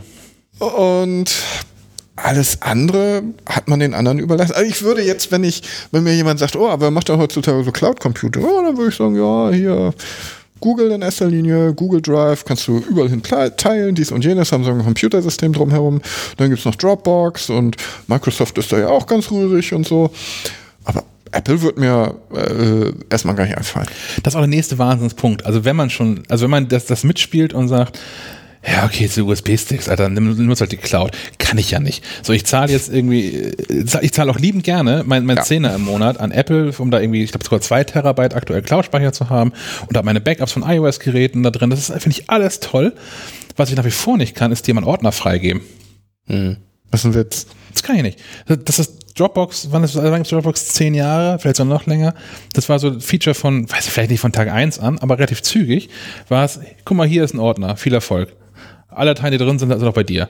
Geht nicht. Nach wie vor nicht. Und auch dieses, das, das Teilen von einzelnen Dokumenten ist nach wie vor nicht wirklich cool. Das funktioniert ganz gut bei, bei Dokumenten, die halt an Apples eigenen Apps eingedockt sind. Pages oder Numbers oder so. Aber einfach mal irgendwie Textdokument oder das ist alles nach wie vor, das ist einfach wirklich, wirklich nicht cool. Und ähm, von, von daher ist es einfach auch kein, keine Alternative. So, ich, ich könnte mich ja damit anfreunden, wenn, wenn die Dateien-App, also hm, die ähm, der iCloud Drive-Teil von, von, von iCloud so funktionieren würde wie äh, Dropbox, wie Google Drive, das inzwischen Google One heißt. Für die zahlenden Kunden, ja. Okay. Und äh, von Microsoft Bei denen heißt es OneDrive. OneDrive, ja. Ja. Ähm, oder für mich so Amazon. Wenn das so funktionieren würde, hätte ich kein Problem damit. Dann würde ich sagen, ja, okay, dann schmeiße ich das halt USB-Stick einmal Mac ran und ist es wenigstens halt überall die ganzen Dateien und ich kann noch zugreifen und ich kann es mit Leuten teilen und so. Das geht aber nicht. Das ist, ähm, das sind echt harte Unzulänglichkeiten, die es da irgendwie gibt für Das- den professionellen Einsatz. Genau, wenn es die natürliche Evolution des Apple-Computers ist, dann ist das, sind die Unzulänglichkeiten drumherum. Die, also die Brände drumherum, die müssen ganz schnell gelöst werden. Und was ich dabei, mein, mein, mein Hauptanliegen dabei ist, das ist ja nun nichts, was irgendwie vom Himmel gefallen ist. Das sind alles Limitierungen, die Apple sich selbst auferlegt. Die machen sich an den Stellen selbst das Leben schwer und den Teil verstehe ich nicht. Und deswegen, so sehr ich auch Fan von USB-C bin, glaube ich, dass es zum jetzigen Zeitpunkt der falsche Schritt war, weil das Versprechen von USB-C ist ein Port für alles. In Wahrheit ist aber, ändert sich nicht so wirklich für mich dadurch, dass ich jetzt USB-C an einem iPad habe. Ich kann weiterhin eine Kamera anschließen, ich kann weiterhin Bildschirm anschließen, jetzt vielleicht ohne Adapter, wenn ich halt entsprechend neue externe Geräte habe. Aber im Prinzip ändert sich für mich erstmal genau nichts. Ich habe aber, das, ich hab aber das, das Versprechen in dieser Buchse ist ja, du kannst nämlich alles anschließen. Vielleicht hängt das mit dem Punkt zusammen, den du vorhin schon angesprochen hast, dass man softwareseitig eigentlich auch was anderes geplant hatte für dieses Gerät. Ich meine, die Planung für das iPad Pro sind nicht erst ein paar Wochen alt, die werden bestimmt schon seit ein paar Jahren dieses Gerät, so wie es da jetzt steht, entwickeln. Und, und wenn du auch weißt, wir bauen ab 2018, Ende 2018 USB-C ein und eigentlich soll iOS das auch in möglichst großem Maß unterstützen, nur jetzt war halt iOS 12 eher so ein Stabilisierungs- und Sicherheitsupdate. Ähm, ja, dann ist da wahrscheinlich ja entweder an der Kommunikation oder irgendwie zwischen den Abteilungen was schiefgelaufen. Weil, wie du sagst, das macht eigentlich einen, das, die Hardware macht einen ganz anderen Eindruck als die Software. Genau, die Hardware macht Versprechen, die Software nicht hält. Genau. Das ist Ja. echt das Problem. Und dann ist auch die Frage, ähm, wie sehr hat die Pro-Community, die es so ja gar nicht gibt, aber auf ein neues iPad Pro gewartet. Das alte iPad, das jetzt alte iPad Pro ist nach wie vor ein Hammergerät. So, und hätte man, hätte man jetzt nicht einfach sagen können, okay, was wir fürs iPad geplant haben, softwaremäßig, das wird jetzt irgendwie, das sind wir nicht fertig, das machen wir im März, April, hast du nicht gesehen, und bringt dann das neue iPad Pro äh, erst raus. Das hätte nie, also ich find's toll, das ist ein super Gerät, ich arbeite sehr gerne damit und ich habe auch jetzt die letzte, auch weil ich viel unterwegs war, die letzte Woche, zehn Tage, so, dann habe ich gesagt, wenn ich das habe, auf jeden Fall, primär mit dem iPad Pro gearbeitet. Es geht total super, ich bin sehr begeistert von, von allem, was es kann und deswegen aber auch so fies enttäuscht von den Sachen, die es nicht kann. Ähm, und ich hätte es nicht vermisst. Also ich hätte nicht, ich hätte jetzt nicht, es hätte auf MacLive, glaube ich, keinen Artikel gegeben im Oktober, November, der geheißen hätte, wo bleibt eigentlich das neue iPad Pro? Den hätte es dann bei T-Online gegeben, oder? Ja, vielleicht, vielleicht, ja. Vielleicht. Aber ähm, Ähm, ja, Ja. genau. Und dann hätte man MacBook Air und äh, Mac Mini, schon wieder richtig gesagt, Ja. ähm, zur Not mit zwei Pressemitteilungen rausgehauen. Ja, Wäre uns aber ein sehr schöner Oktober-Event flöten gegangen. du hättest ja sogar dem Mac Mini einfach ein bisschen mehr Zeit einräumen können und, und äh, vielleicht noch ein bisschen das Ding aufblähen können oder nur eine Stunde veranstalten in New York, wäre ja auch gegangen. Dann hätten die Leute auch den Eindruck gehabt, ach guck mal, die Macs sind den Leuten, sind bei Ja, Apple du doch kannst noch da nicht wirklich mit Mac Mini und einem neuen äh, Ja, aber von der- äh, äh, äh, MacBook Air. MacBook Air, jetzt geht's wieder los. ähm, Das, das, das, ich sollte schnell wieder äh, Alkohol trinken. Ähm, mit, mit einem MacBook Air. Ähm, Aber von der Seite her darf Apple bitte schon nie denken. Also es, es darf doch niemals, also vielleicht ist es so, dann das wäre auch böse, aber es darf doch niemals der Gedanke sein, oh, wir haben ja neue Produkte, damit können wir jetzt aber zwei Stunden können wir nicht gefüllt. Oh, wir ziehen das iPad Pro, ist noch nicht ganz fertig, aber wir ziehen das schon mal vor. möchtest du wirklich mit einem neuen Mac Mini irgendwie eine Stunde füllen? Nee, nein, dann ist es, genau, dann ist es, vielleicht ist es einfach kein Event dann. Genau. Aber es, es, es darf ja nicht so rum sein, du, wir haben das jetzt gebucht, diesen Saal, wir müssen es irgendwie voll machen. So, nein, nein, So. nein. Ich glaube, so denken die auch nicht. Nein. Also sowieso zwei Events so kurz hintereinander ist sowieso sportlich. Ähm, ja, keine Ahnung. Man muss da natürlich die iPhones jetzt auch raushauen vor Weihnachten. Ja. Äh, nach wie vor finde ich äh, das neue iPad Pro ein erstaunliches Gerät und ich bezweifle auch, wenn sie es dann erst im März oder so gebracht hätten, dass sie bis dahin diese Unzulänglichkeiten, über die wir jetzt gesprochen haben, aufgeholt hätten. Das glaube ich nicht. Ich glaube, du kannst, also ich bin da sehr pessimistisch, dass du das iOS so weit aufbauen kannst. Ich, we- ich weiß nicht, was, also ich, Das einen weiß ich nicht, nicht. ich, ich unterstelle es Nilay Patel, ich weiß nicht, ob es ein anderer Journalist war, habe ich gerade nicht auf der Pfanne. Ähm, ich, man, man weiß ja nicht, woran es gescheitert ist bisher. Wie, wie weit die waren, wie weit sie sind damit. Und seitdem womit? ist ja auch. Jetzt Frage, womit? Na, also die Ansage von, äh, äh, nochmal, ich behaupte von Nila Patel, ist, dass das Apple für iOS 12 einen viel größeren Schritt fürs iPad geplant hatte und damit Ding nicht fertig geworden ist, das eingestampft hat und auf iOS 13 verschoben hat. Ähm, das kann man glauben oder nicht. Ich kann's, kann man nicht vernünftig beurteilen. Fällt mir schwer. Äh, Ja, an, andererseits, es, es gibt ja nur noch innerhalb von Apple genug Menschen, die mit dem iPad arbeiten. So, und ich glaube, ich bin nicht der Erste, dem die Sachen aufgefallen sind, die ich da gerade runtergeladen Äh, Nein, habe. weil der Grundansatz einfach von iOS ist, äh, ein Smartphone-Betriebssystem zu sein. Ja, Punkt. So, Punkt. Da, da sehe ich überhaupt nicht die Möglichkeit so richtig. Ich glaube eher, dass tatsächlich kein iOS 13 helfen wird, sondern wenn, dann vielleicht wirklich eine, eine andere Art Betriebssystem. Also es, es wird auch kein Hybrid aus iOS und macOS die Lösung sein. Nein, Weil, äh, weil macOS ist ja auch nicht mehr der Renner aller Zeiten. Nein, also, aber ich, ich, ich glaube auch der goldene Mittelweg ist tatsächlich immer noch nicht gefunden. Also das Chromebook ist ja schon auf einem guten Weg, aber ich glaube, es ist auch immer noch nicht so das Betriebssystem, was die Tablet- und die Laptop-Welt irgendwie so richtig vereint. Also ich glaube, da fehlt einfach noch so dieses, dieser, dieser zündende Gedanke, wie verdammt kriegen wir das hin? Achtung, jetzt, ähm, jetzt wird's äh, das Eis noch dünner. Ich fand den Grundansatz ähm, von, von Microsoft bei, ich glaube, den sie zum ersten Mal mit Windows 8 durchgeführt haben, bis Windows 10 nachher, grundsätzlich gar nicht so schlecht von der Oberfläche her. Du meinst diese Kachelgeschichte? Diese Kachelgeschichte. Ich glaube ganz einfach, Microsoft hat darauf spekuliert, dass sich Touchbildschirme sehr viel schneller auch bei Laptops durchsetzen würden. Ja. Die Convertibles schneller da sind und so weiter. Als Smartphone-Betriebssystem, jetzt mal stellen wir uns vor, es ist nicht von Microsoft gewesen. Smartphone-Betriebssystem fand ich ganz klasse, die Oberfläche. Also es war sehr sinnvoll und äh, auf dem Convertible äh, finde ich es auch sehr sinnvoll. Ich glaube Ähm, auch nicht das äh, mit, mit Betriebssystem. Mausklicken, das hat nicht hingehauen. Ich glaube halt, das Problem war nicht unbedingt Windows 8 oder 10 oder Windows Phone, sondern die App-Verfügbarkeit hat ja am Ende dem Mhm. Betriebssystem auch so das Grab geschaufelt, weil, weil du ja mit Mühe und Not WhatsApp da drauf gekriegt hast, die vielleicht unter Umständen eventuell und das war's dann auch schon. Also selbst die Facebook-App war ja schon ein Riesendrama und, und ein Smartphone ohne Apps zu der Zeit ist unmöglich. Genau, gewesen. ganz, äh, es ist eine ganz andere Baustelle. Ähm, Microsoft war einfach zu spät Ja, überhaupt genau. beim Ja. Smartphone. Das So. kommt auch noch dazu. Ne? Man war Und- einfach auch zu spät. Und, und äh, dementsprechend äh, war's, äh, hat sich kein großer Hersteller da mehr groß bereit erklärt, auch wenn es die große Firma Microsoft war, da noch irgendwie jetzt eine dritte Version von neben Android und, und iOS äh, zu stricken irgendwie.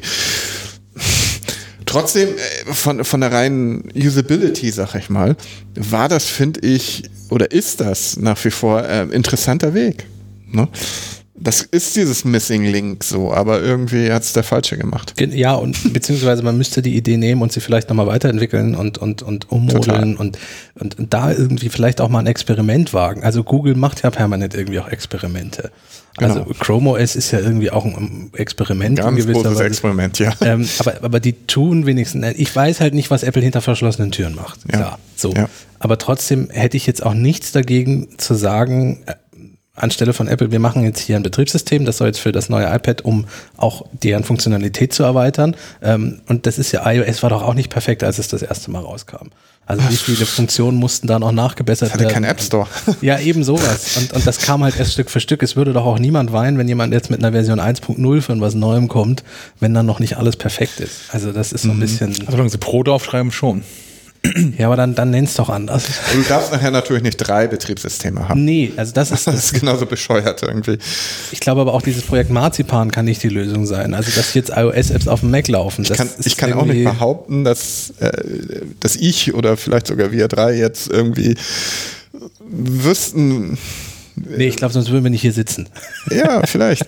ähm, Nochmal zu Google zurück, äh, dass, es, dass, es, dass das Chrome OS auch nicht die letzte Entwicklung sein kann, auch Android nicht. Das zeigt das Projekt Fuchsia. Mhm, genau. Das, das, Für alle, da die es nicht kennen, also Google arbeitet dann noch an einem anderen Betriebssystem. Also, das alles, also Android und Genau. Chrome OS, ja, verbinden das ist wohl soll. der Plan, Ja. verbinden soll. Ich fand das das Charmante bei dem ähm, Windows Phone Ansatz. Also das Betriebssystem, das hieß ja auch Windows Phone, oder? Ja, ja, Ja, ja, Windows ja. Phone, ja. Ähm, fand ich, dass es das einzige Betriebssystem war, das anders war. Ganz genau. So, also ich meine, Apple kam dann mit, mit iOS auf den, auf den Markt und ziemlich zügig danach haben sich alle da so ein bisschen dran angepasst, oder zumindest sagen wir orientiert. Ähm, und auch heute bis heute, ja, du hast grundsätzlich hast du natürlich man hat diverse Verschiedenheiten zwischen Android und, und iOS. Im Prinzip, wenn du weißt, wie du das eine bedienst, kriegst das andere auch bedient. Mhm. So, ja, die Einstellungen sind irgendwie anders und das eine ist bei dem schön, das andere ist bei dem hässlicher, aber das kriegt man schon irgendwie hin. Aber der Windows Phone Ansatz war völlig anderer. Das fand ich erfrischend. Und ja, die waren einfach zu spät gekommen, haben zu wenig gemacht, aber das fand ich irgendwie ganz cool. Dass, ich, dass ich, Microsoft gerade dann gescheitert ist, wenn sie mal was eigenes gemacht haben. Ne? Das, das ist schon tragisch. Und was Gutes. Und ja. was Gutes. Ja. Das haben wir mit, mit viel, haben wir mit viel Mist Erfolg gehabt. Ja, vor allen Dingen mit viel Copycat, ne? Ja. Tatsächlich, ja. Ich hätte noch, ich hätte noch zwei Punkte zum, zum, zum iPad Pro, dass ich. Vielleicht war es Karma. Märkisches Karma. Ja. Ich kann es gar nicht nur betonen, also wie, wie, wie sehr ich das iPad Pro tatsächlich auch mag. Und ich habe noch zwei Punkte, habe ich noch auf, auf der Liste dazu. Ähm, den neuen Apple Pencil 2 äh, finde ich von vorne bis hinten großartig. Ich finde es gut, dass ich den nicht mehr an diesen, diesen Lightning Port stecken muss und immer das Gefühl, der bricht mir gleich ab, wenn er da irgendwie, ist mir nie passiert, aber ich hatte immer das Gefühl, dass es irgendwie so ein bisschen, naja, hängt er halt so draußen dran zum Laden und ähm, was Apple jetzt dazu sagt, ist, man hat den Stift immer dabei und ist immer geladen. Das stimmt auch. Ich habe ihn jetzt immer dabei, weil er an meinem Gehäuse da fest magnetisiert ist.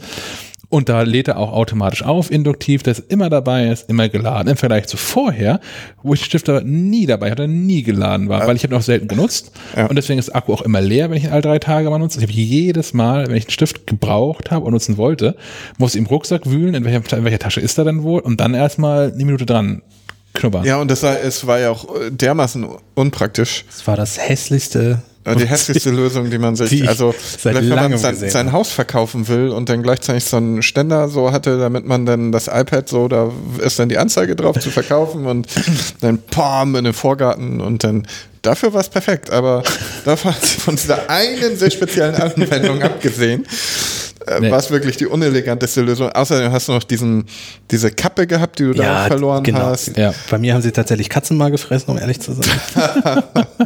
naja, und, und also das, das war doch auch derselbe Designer sich ausgedacht, der entschieden hat, dass es total clever ist, die, die, die Magic Maus auf dem Rücken zu drehen und die zu laden mit dem. Ja, das ist dieser eine Designer bei Apple. Der auch iTunes programmiert. Ja. Und den Mac Pro Design.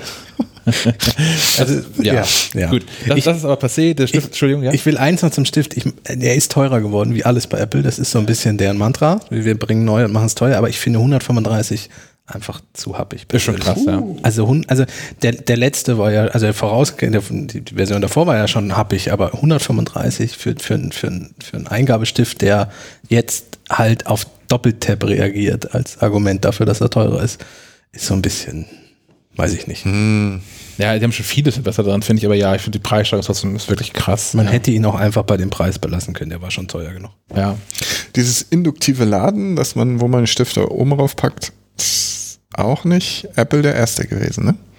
So ist äh, Microsoft beim ja, Surface, glaube ich, glaub, also, ich, so. Die Magneten sind auf alle Fälle beim Surface. Ich weiß mhm. nicht, aber ich glaube, der lädt auch induktiv beim Surface. Bei mir gerade nicht sicher. Ich habe es nicht gehabt. Aber der Magnet ist definitiv Microsoft Surface Tab erfinden. Ähm, was Apple sonst noch zubehört, ist die Tastatur, die ich ähm, nach wie vor im Großen und Ganzen mag. Ich habe bisher keine Tastatur fürs iPad gefunden, egal welchem Hersteller, auf der ich besser schreiben kann als auf dieser Tastatur. Ähm, was ich nach wie vor als ähm, Versäumnis erachte, ist, es gibt keine, wie heißen die, Media-Tasten. Ja. Warum hat, warum hat diese Tastatur keine Play, Pause, Vorspul, Display-Helligkeitstasten? Von mir aus gerne eine Escape-Taste. das gibt's da alles irgendwie nicht. Das, das vermisse ich wirklich sehr. Ähm, ansonsten bin ich von der Tastatur nach wie vor wirklich angetan. Die ist, die ist ja nochmal besser geworden, weil jetzt, wenn man die Tastatur, äh, das iPad aufgestellt hat in dieser Hülle, ähm, die, die Bodenplatte ein Teil ist. Ja, bisher war der Bodenpart faltbar. Das ist jetzt ein Teil. Das ist extrem stabil. Ich kann damit auf den Schoß tippen. Ansonsten ist es toll. Mir fehlen die Mediatasten es ist toll. Die, die iOS übrigens kann. Wenn du eine Bluetooth Tastatur vom Mac anschließt, ja, funktionieren die Medientasten und auch äh, die, die, äh, diese F3-Übersichtstaste funktioniert auch und solche Späße. Und da ist auch Platz. Also zumindest ich habe das, das große iPad Pro vor mir, wenn man das, das kann man in zwei Rillen hier festsetzen, zwei Aufstellwinkel quasi. Und der Abstand zwischen dann Display und der, ähm, der ersten Tastenreihe, das sind schon so, boah, ich finde es mit dem Finger geschätzte eineinhalb Zentimeter. Das reicht also für halb hohe Tasten, wie es auf der, auf der MacBook-Tastatur ja auch ist und die auch nur halb hoch, die ich nenne sie Media Keys, weil das früher mal Media Keys waren. Ähm, Aber nach wie vor würdest du doch zustimmen, dass diese, dieses Keyboard von Apple auch Geschmackssache ist, oder? Da mag ja. doch nicht jeder drauf tippen. Ne? Ja, es sind nicht mehr die doofen runden Tasten.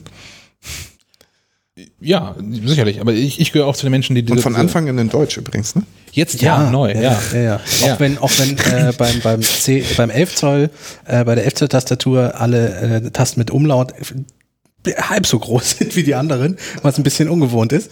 Ähm, aber ja, auch, auch äh, auf Deutsch direkt. Sie halt noch eine Packung Umlaute im, im Keller. Die haben sie da so drüber gekippt. ähm, ein Kritikpunkt finde ich bei der Tastaturhülle, wenn du sie umklappst, um aber das iPad als Tablet in der Hand zu halten, uh, ja. hast du hinten die Tastatur. Und zwar ja. Das stimmt. Nicht wie früher so, dass sie eingeklappt war und äh, nur die Rückseite, sondern du hast wirklich die Tasten da. Positiv ist, die Tastatur erkennt, dass du sie umklappst und reagiert nicht mehr auf Eingaben. Weil wenn das der Fall wäre, das wäre die Hölle, weil du hast das, du drückst die ganze Zeit die Tasten, wenn du das iPad in der Hand hast. Ja. Ähm, das geht immerhin, aber es fühlt sich trotzdem nicht gut Kannst an. Kannst du eine also, hübsche Akkordeon-App programmieren? Thomas, bringt mich nicht auf Ideen. Äh, also so convertible-mäßig. Genau, also mhm. ich, bin dazu übergegangen, ich habe das kleinere ein bisschen zwei Tage jetzt mal ausprobiert. Ich ziehe tatsächlich das Tablet von der Hülle ab, das ich auch, von dem Case und dann laufe ich mit dem Tablet rum, wenn ich die Tastatur nicht brauche, weil das ist. Ich glaube, so ist es auch gedacht. Ja, so ist es, glaube ich, auch gedacht. Ja. Also das umzuklappen ist nur eine Notfalllösung. So nach dem Motto. Soweit zum iPad Pro? Ja. Dann, ähm, ähm, was fällt euch denn Neues an mir so auf? Deine Brille fällt uns auf. Dankeschön, das hat funktioniert. Ähm, ich dachte deine Frisur oder so, aber. Die ist tatsächlich seit mehreren Jahren gleich geblieben. Die wallende, locke, lockige Mähne. Ja, ja. Ähm, äh, tatsächlich, ich, ich, trage jetzt Brille. Ja, du ich, ich bist hatte, im Club der Brillenträger angekommen. Genau. In, in der Redaktion ist es 50-50 aufgeteilt. Noch. Noch, ich werde dem Club auch bald beitreten ja. müssen. Ja, müssen, das ist das Stichwort. Das ging mir auch so. Ich, ich hatte das schon immer, ich hatte eine, eine leichte Sehschwäche, ich bin leicht kurzsichtig, tatsächlich. Ähm, minus ein Viertel und minus ein halb Dioptrien sind auf den beiden Augen. Ähm, was sich tatsächlich bei mir verschlechtert hat oder intensiviert hat, ist eine, eine Hornhautverkrümmung, die eher dazu führt, dass ich in der Distanz schlechter sehe, als man von den Dioptrienwerten denken würde. Und ich hatte das Glück, dass ich ähm, unlängst vor drei Wochen, ich habe vor drei Wochen zum ersten Mal ähm, mit, mit einer äh, Autorin und äh, sehr guten Freundin von mir in Berlin war und die hat mir da einen Laden gezeigt, Yun heißen die, Y-U-N, kommen aus Südkorea ähm, und machen Brillen. Inzwischen machen sie halt auch eigene Brillen, haben bisher genau ein einziges Ladengeschäft weltweit, das ist Berlin. Und das hat mir wirklich sehr gut gefallen. Die sind äh, von dem, wie sie das da alles aufziehen, wie sie da, die, die haben eine Ästhetik gewählt, die schon sehr an Apple Store erinnert. Ähm, haben diverse andere coole Features, wie zum Beispiel ähm, von ich komme rein, wähle mir ein Brillengestell aus, bis ich gehe mit der fertigen Brille nach Hause, vergehen 30 Minuten. Und diese Brillen kosten ähm, pauschal etwas mehr als die Hälfte als eine Brille im Schnitt kostet. Also der Bundesschnitt liegt irgendwie bei 440 Euro pro Brille und ähm, bei, bei Jun muss man sich schon Mühe geben, um mehr als 200 zu bezahlen für eine Brille. Also Gestell inklusive geschliffener Gläser, wohlgemerkt. Das ist wenig, oder? Äh, fand ich auch. Ich bin zwar kein Brillenträger, aber ich denke, es ist wenig. Fand ich auch. So, dann kann man noch dazu wählen, ähm, eine, ähm, das ist gar keine Beschichtung, weil es ist im Glas mit drin. Boho heißt das Ganze. Ähm, das ist ein Blaulichtdämpfer, wie ich gelernt habe, kein Filter, sondern Blaulichtdämpfer, die die Brillen dann auch noch mal ein bisschen äh, optimieren für ähm, Bildschirmarbeit zum Beispiel. Ähm, das Ganze fand ich so gut, dass ich dann, ich war dann, ich habe eine mit, mit diesem Boho-Glas gewählt und dann dauert es nicht 30 Minuten, sondern drei Tage, bis die Brille fertig ist. Ähm, so lange hatte ich aber nicht mehr in Berlin und habe jetzt abgeholt, als ich beim zweiten Mal in Berlin war, letzte Woche. Ähm, und bin davon von der ganzen Experience, von wie man da Brillen kauft, wie man da beraten wird, wie viel Mühe die sich geben bei Anpassungen und so, war ich ähm, hinreichend überzeugt und habe dann kurzerhand ähm, zusammen mit ähm, Ilsiken, das ist besagte Autorin, ähm, ein Interview gemacht mit ähm, Mirko Weiß, der ist da Store Manager und auch Optikermeister. Und äh, der erzählt ein bisschen darüber, ähm, wo Jun herkommt, was das Besondere ist, wie es alles funktioniert.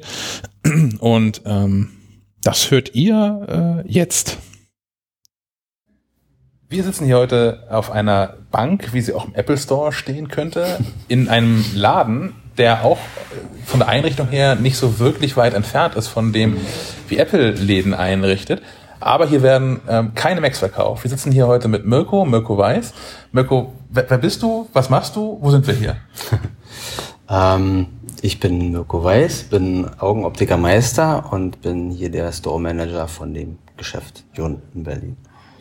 Ähm, bin seit vielen Jahren Augenoptiker, ähm, habe das als Passion entwickelt, obwohl ich irgendwann mal wieder vom Kurs abgekommen bin und nicht mehr wollte habe dann die Schönheit der Optik wiederentdeckt und ähm, habe dann gesagt, jetzt ziehe ich es richtig durch und ähm, irgendwann landet man dann hier. Dass ähm, Jun ja schon vom Namen her nicht unbedingt nach Berliner Urgewächs klingt. Wo kommt ihr her? Warum seid ihr hier? Äh, Jun kommt aus Südkorea. Ähm, wir stellen seit fast 20 Jahren Brillengläser her für den internationalen Markt. Vorzugsweise beliefern wir ausschließlich andere Brillenglashersteller mit unseren Produkten. Und da ja Retail das heutige Zauberwort ist, haben wir gedacht, wir machen Retail und gehen direkt mit unseren Gläsern zusätzlich an den Endverbraucher. Und äh, da Berlin ja Startup Capital Nummer eins ist momentan immer noch weltweit, ähm, ist die Wahl glücklicherweise auf Berlin gefallen. Deswegen Berlin. als, als einziger Brückenkopf in Europa bisher. Ist da Expansion Nee, geplant? also natürlich äh, ist auch die, die Tochter vom CEO hier in Deutschland verheiratet. Ähm, und ähm, die haben aber in Frankfurt gelebt, haben sich dann aber entschieden, ähm, wir bündeln alles in Berlin. Die sind dann also nach Berlin hochgezogen und dann wurde in Berlin der Laden eröffnet, vor drei Jahren. Heißt für mich aber auch, ich habe aktuell nur die Chance, entweder online wahrscheinlich zu bestellen oder tatsächlich hierher zu kommen. Ganz genau. Ähm, wir sind die ersten in Europa generell, die dieses äh, Konzept fahren mit Brillen äh, in 20 Minuten. Ähm, das ist Standort 1. Wir werden weiter expandieren. Nächster Standort wird Südkorea sein, Seoul vermutlich nächstes Jahr und dann gucken wir, dass wir relativ schnell auf dem europäischen Markt weiter expandieren. Ihr habt noch keinen Standort in Seoul? Nein, aber das ist weltweit der erste Laden. Okay, das heißt, bisher ist es rein Online-Retail quasi, Online-Versandhandel gewesen. Nee, der, der Online-Versandhandel entstand parallel zu unserem Geschäft. Okay. Weil wir gedacht haben, äh, wir haben dadurch, dass wir so viele internationale Kunden haben, viele noch was nachbestellen wollen und so weiter, macht sich das am besten und ähm, deswegen haben wir dann ein Viertel, halbes Jahr später einen Online-Shop äh, gelauncht. Ich fragte, weil du sagtest, seit 20 Jahren Brillengläser herstellt. Also das habt ihr für andere dann Brillengläser hergestellt? Für andere, ja. Ah, okay, also als, als Zulieferer für... Genau, für andere Brillenglashersteller. Okay, spannend. Ähm, dann ist noch mal so, was ich ganz spannend finde, ist, dass ähm, der Laden an sich funktioniert, das haben wir letztes Mal schon mitbekommen, nicht nur für Berliner, sondern Menschen reisen hierher. Mhm. Unter anderem vermutlich auch deshalb, also wegen der Qualität, die er bietet, aber auch wegen der, der Preise, dass es sich tatsächlich für Menschen lohnen kann. Also ich habe tatsächlich bei meiner Brille, ich habe auch versucht, die mal bei anderen ähm, Online-Händlern und bei Firmen, wie sie heißt, zusammenzuklicken, so mit mhm. den Werten, die ich da so hatte und bin auf signifikant höhere Preise ähm, mhm. gestoßen, dass es für mich sich auch gelohnt hätte, wenn ich nicht beruflich hier gewesen wäre, des Autos herzufahren, die Brille zu kaufen und zurückzufahren, wäre immer noch günstiger gewesen, als sie bei den meisten denen in, in Kiel zu kaufen. Ähm, wie, wie kommt ihr auf die Preise? Ähm, also generell ist es so, dass wir tatsächlich einen Brillentourismus haben. Es kommen Leute wirklich direkt unseretwegen nach Berlin, vorzugsweise ähm, Schweiz und Skandinavien, die uns mittlerweile kennen. Mhm.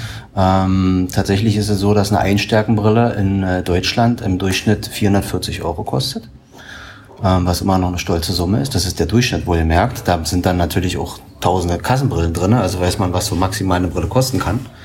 Und ähm, natürlich, wenn man alles selbst herstellt, hat man ganz andere Preise, die man aufrufen kann an den Endverbraucher. Dann kommt hinzu, dass wir eine völlig andere Warenwirtschaft fahren, eine ganz andere Logistik im Background haben, uns äh, auf Sachen massiv fokussiert haben und den ganzen überflüssigen Quatsch einfach ähm, weglassen. Und das sorgt dafür, dass wir einfach schlankere Kosten haben äh, und deswegen können wir das so günstig anbieten. Ich glaube, Logistik ist ein ganz spannender Punkt tatsächlich. Ich weiß nicht, ob du da irgendwelche strengen Geheimnisse verraten kannst oder so, aber ähm, allein der Aspekt von, dass ich hier, wenn ich keine speziellen Wünsche habe, nach 30 Minuten mit der Brille wieder rausspaziere, ist ja relativ einzigartig, mhm. wenn ich das mhm. richtig sehe. Das, das schafft ihr wie?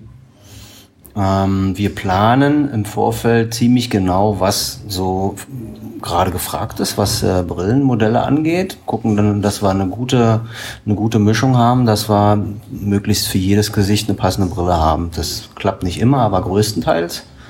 Und ähm, dadurch, dass wir auch nur eine ganz begrenzte Anzahl an Fassungen haben, macht die Sache ziemlich schwierig, ähm, gute Modelle zu bauen, die immer passen. Aber das hat den, den gleichen Vorteil, in dem Moment, dass wir deutlich weniger Warenwirtschaft haben, weil wir eben nicht 6000 Brillen am Keller haben, im Keller haben, sondern eben nur eine bestimmte Anzahl. Dadurch können wir das alles massiv optimieren. Wir gehen dann also auf hohe Stückzahlen und das macht dann den Preis einfach auch nochmal ein bisschen attraktiver. Wir sitzen hier so vor einer völlig absurd aussehenden Straße, mhm. Produktionsstraße. was, was passiert hier mit meiner Brille? Ähm, wir haben 16.000 Brillengläser am Lager, noch. Wir fahren jetzt im Dezember nochmal 5000 hoch, weil wir Gott sei Dank so gut unterwegs sind, dass wir, dass wir das eigentlich tatsächlich auch brauchen. Glückwunsch. ja. Und ähm, natürlich muss das toll aussehen, sonst kommen die Kunden nicht rein. Wir haben nach wie vor einen extrem hohen Anteil an Spontankäufern. Ähm, das muss toll aussehen. Zeitgleich ist es aber ein Förderband, wo wir die Brillenaufträge rauflegen. Also wir haben die Gläser am Lager, der Kunde entscheidet sich für eine Brille. Dann werden die Gläser aus dem Regal genommen, werden geblockt und dann gehen sie auf die Reise zum Schleifautomaten. Das heißt, wir hier im Geschäft schleifen die Brillengläser in 20 Minuten ein, was sonst nirgendwo technisch machbar ist so schnell. Das ist alles vorprogrammiert und das Förderband brauchen wir, um zu Stoßzeiten einfach ein bisschen Platz zu gewinnen, weil wir haben Jetzt als Beispiel, wenn wir mal in drei Stunden 65 Brillen verkaufen, dann haben wir 65 riesen Kisten im Weg stehen und ähm, das ist sozusagen der Lagerraum, wo dann die Brillen sukzessive abgearbeitet werden. Das ist einfach nur, dass es nicht mehr im Weg rumsteht. Deswegen ist das Band so lang. Für jemanden, der jetzt nicht im Optikergewerbe, Optikergewerbe tätig ist, 65 Brillen in drei Stunden, ist das viel, ist das wenig, ist das normal Dienstagvormittag? Äh, ich habe gerade die aktuellen Zahlen wieder gelesen. Der Bundesdurchschnitt liegt bei 2,4 verkauften Brillen pro Tag pro Optiker in Deutschland. 2,4. Das ist weniger. Dann weiß man auch, warum eine Brille in traditionellen Augenoptikergeschäften einfach 500, 800 oder 1000 Euro kostet, weil mit 2,4 Brillen muss der die Miete bezahlen und seine Angestellten. Und das macht die Sache natürlich dann einfach deutlich preisintensiver. Wir sind komplett auf Masse ähm, äh, organisiert, konzipiert und ähm, dadurch äh, können wir einfach auch die Superpreise aufrufen. Verrätst du, wo euer Schnitt liegt? Äh, Schnitt? Ähm, am Wochenende gehen wir schon mal an die 100 ran. 100 Brillen am Tag. Das schaffen wir. Das ist beeindruckend. Ja, so, ja. das ist jetzt in diesen Spitzenzeiten. Ähm, ansonsten liegen wir ein bisschen drunter, aber im Monat machen wir locker die 1000 Brillen. Was du mir jetzt verkauft hast, ist ähm, ja nicht nur eine Brille, die eine reine Sehhilfe ist, sondern die auch so einen Blaulichtfilter mhm. drin hat. Ähm, fahren wir ganz vorne an. Warum, warum habe ich das? Warum ist das gut? Wie funktionieren die? Wie intensiv willst du das jetzt erklärt bekommen? Ich habe Zeit. also generell ist es so, dass wir nicht mit den Augen sehen, sondern mit unserem Gehirn. Das Auge ist nur das, der Sensor, um die Daten eben aufzufangen und ans Gehirn weiterzuleiten. Und das Problem ist, wie werden die Daten weitergeleitet, ohne dass ich im Gehirn un unglaublich viel äh, Stress verursache. Mhm. Ähm, wir haben in, auf der Netzhaut diverse Sensoren. Ähm, da, sind, da ist eine Flüssigkeit drin, die nennt sich Rhodopsin oder Seepurpur. Und sobald ein Lichtreiz auf diese Sensoren trifft, auf diese Stäbchen und Zapfen, wird diese Flüssigkeit abgebaut. Und durch den Abbau dieser Flüssigkeit, ich nenne es jetzt einfach mal kleine Behälter, ähm, wird diese Flüssigkeit reduziert und durch diesen Abbau ähm, wird ein elektrischer Puls, Impuls erzeugt, der dann durch den Sehnerv ins Gehirn weitergeleitet wird, damit ich dort eben im Hirn also praktisch sehen kann. Ähm, habe ich besonders kurzwelliges Licht. Kurzwelliges Licht ist blaues Licht. Das ist also sehr, sehr energiereich und energiegeladen. Das heißt, das trifft besonders stark und häufig auf diese kleinen Behälter auf. Dadurch wird besonders viel von, diesem, von dieser Flüssigkeit abgebaut. Das heißt, das Auge ist permanent in dem Modus produzieren, produzieren, produzieren, was zur Folge hat, dass das Auge eben schneller überlastet oder übermüdet ist. Und das, genau das passiert bei Monitoren, bei Smartphones, bei Computern. Überall, wo viel kurzwertiges blaues Licht rauskommt, wird das Auge massiv überfordert. Gleiche haben wir bei Xenonscheinwerfern, Autos oder bei LED, kaltweiß. Ne, da ist ein ganz hoher, also kaltes Licht hat einen sehr hohen Anteil an, an diesem kurzwelligen Licht. Ähm, zu verstehen vielleicht, warum mit dieser Flüssigkeit und Abbauen, wenn ich zum Beispiel mal ein Fotoapparat nehme und direkt ins Blitzlicht reingucke, wenn es angeht, wenn nicht kurzzeitig ist, ist vor den Augen alles schwarz. Ja. Dann bin ich blind. Das ist in dem Fall so, dass in dem Fall diese gesamte Flüssigkeit in, in diesen Behältern abgebaut wurde, dieses Seepurpur. Dann kann ich nichts mehr sehen, kann kein ähm, ähm, Impuls mehr ans Gehirn weitergehen, dann muss das Auge das neu produzieren, dann ist das Flüssigkeit wieder aufgefüllt und dann kann ich wieder sehen. Und das hat diesen Effekt, ich gucke ins Blitzlicht, bin zwei, drei Sekunden blind, bis das neu produziert wurde, dann kommt das Sehen langsam sukzessive wieder zurück. Und so ist es mit diesem blauen Effekt, mit diesem Blaulicht, natürlich in erheblich abgeschwächter Variante, aber es sorgt eben dafür, dass mein Auge unter Umständen mehr Arbeit leistet, als es müsste. Und deswegen haben wir Brillen, die dafür sorgen, dass dieser aggressive Blaulichtanteil zu einem gewissen Maß reduziert wird, um dem Auge ein bisschen mehr Erholung zu geben und leistungsfähiger am Rechner zu sein. Okay, das heißt, die, die Produktion von diesem Sehpurpur ist auch das, was ich dann im Prinzip als, als Ermüdung merke, wenn das zu oft, zu lange, zu intensiv passieren muss. Kann man so schwer sagen. Ich glaube, das dann, das fühlt jeder irgendwie anders, aber das sind zumindest so diese wissenschaftlichen Ja. Fakten dazu. Ähm, wer jetzt irgendwie äh, der Mac Live und Apple länger folgt, weiß, dass Apple äh, in inzwischen fast allen modernen Geräten, sie verkaufen, einen Blaulichtfilter softwareseitig drin hat.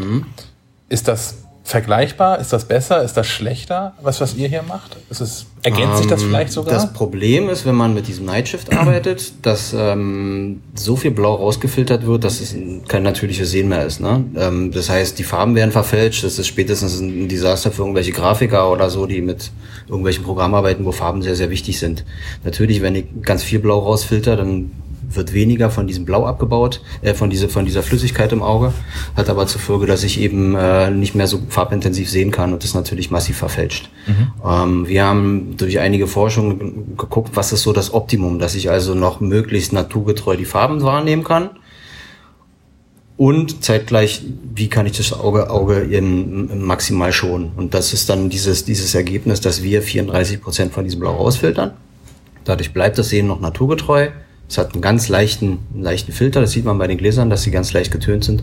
Es reicht aber aus, dass selbst irgendwelche Grafiker oder Designer immer noch damit arbeiten können. Das haben wir auch als Feedback relativ häufig erfahren. da war ich auch meist überrascht von, weil wir haben ähm, mir schon diverse von so Blaulichtfilterbrillen mal angeguckt, die auch im, im Gaming-Bereich speziell verkauft werden, die tatsächlich aussehen wie Skibrillen, so von der, von der Tönung her. Ja. Und man tatsächlich von aus der weiten Entfernung sieht, da sind gelbe Gläser drin.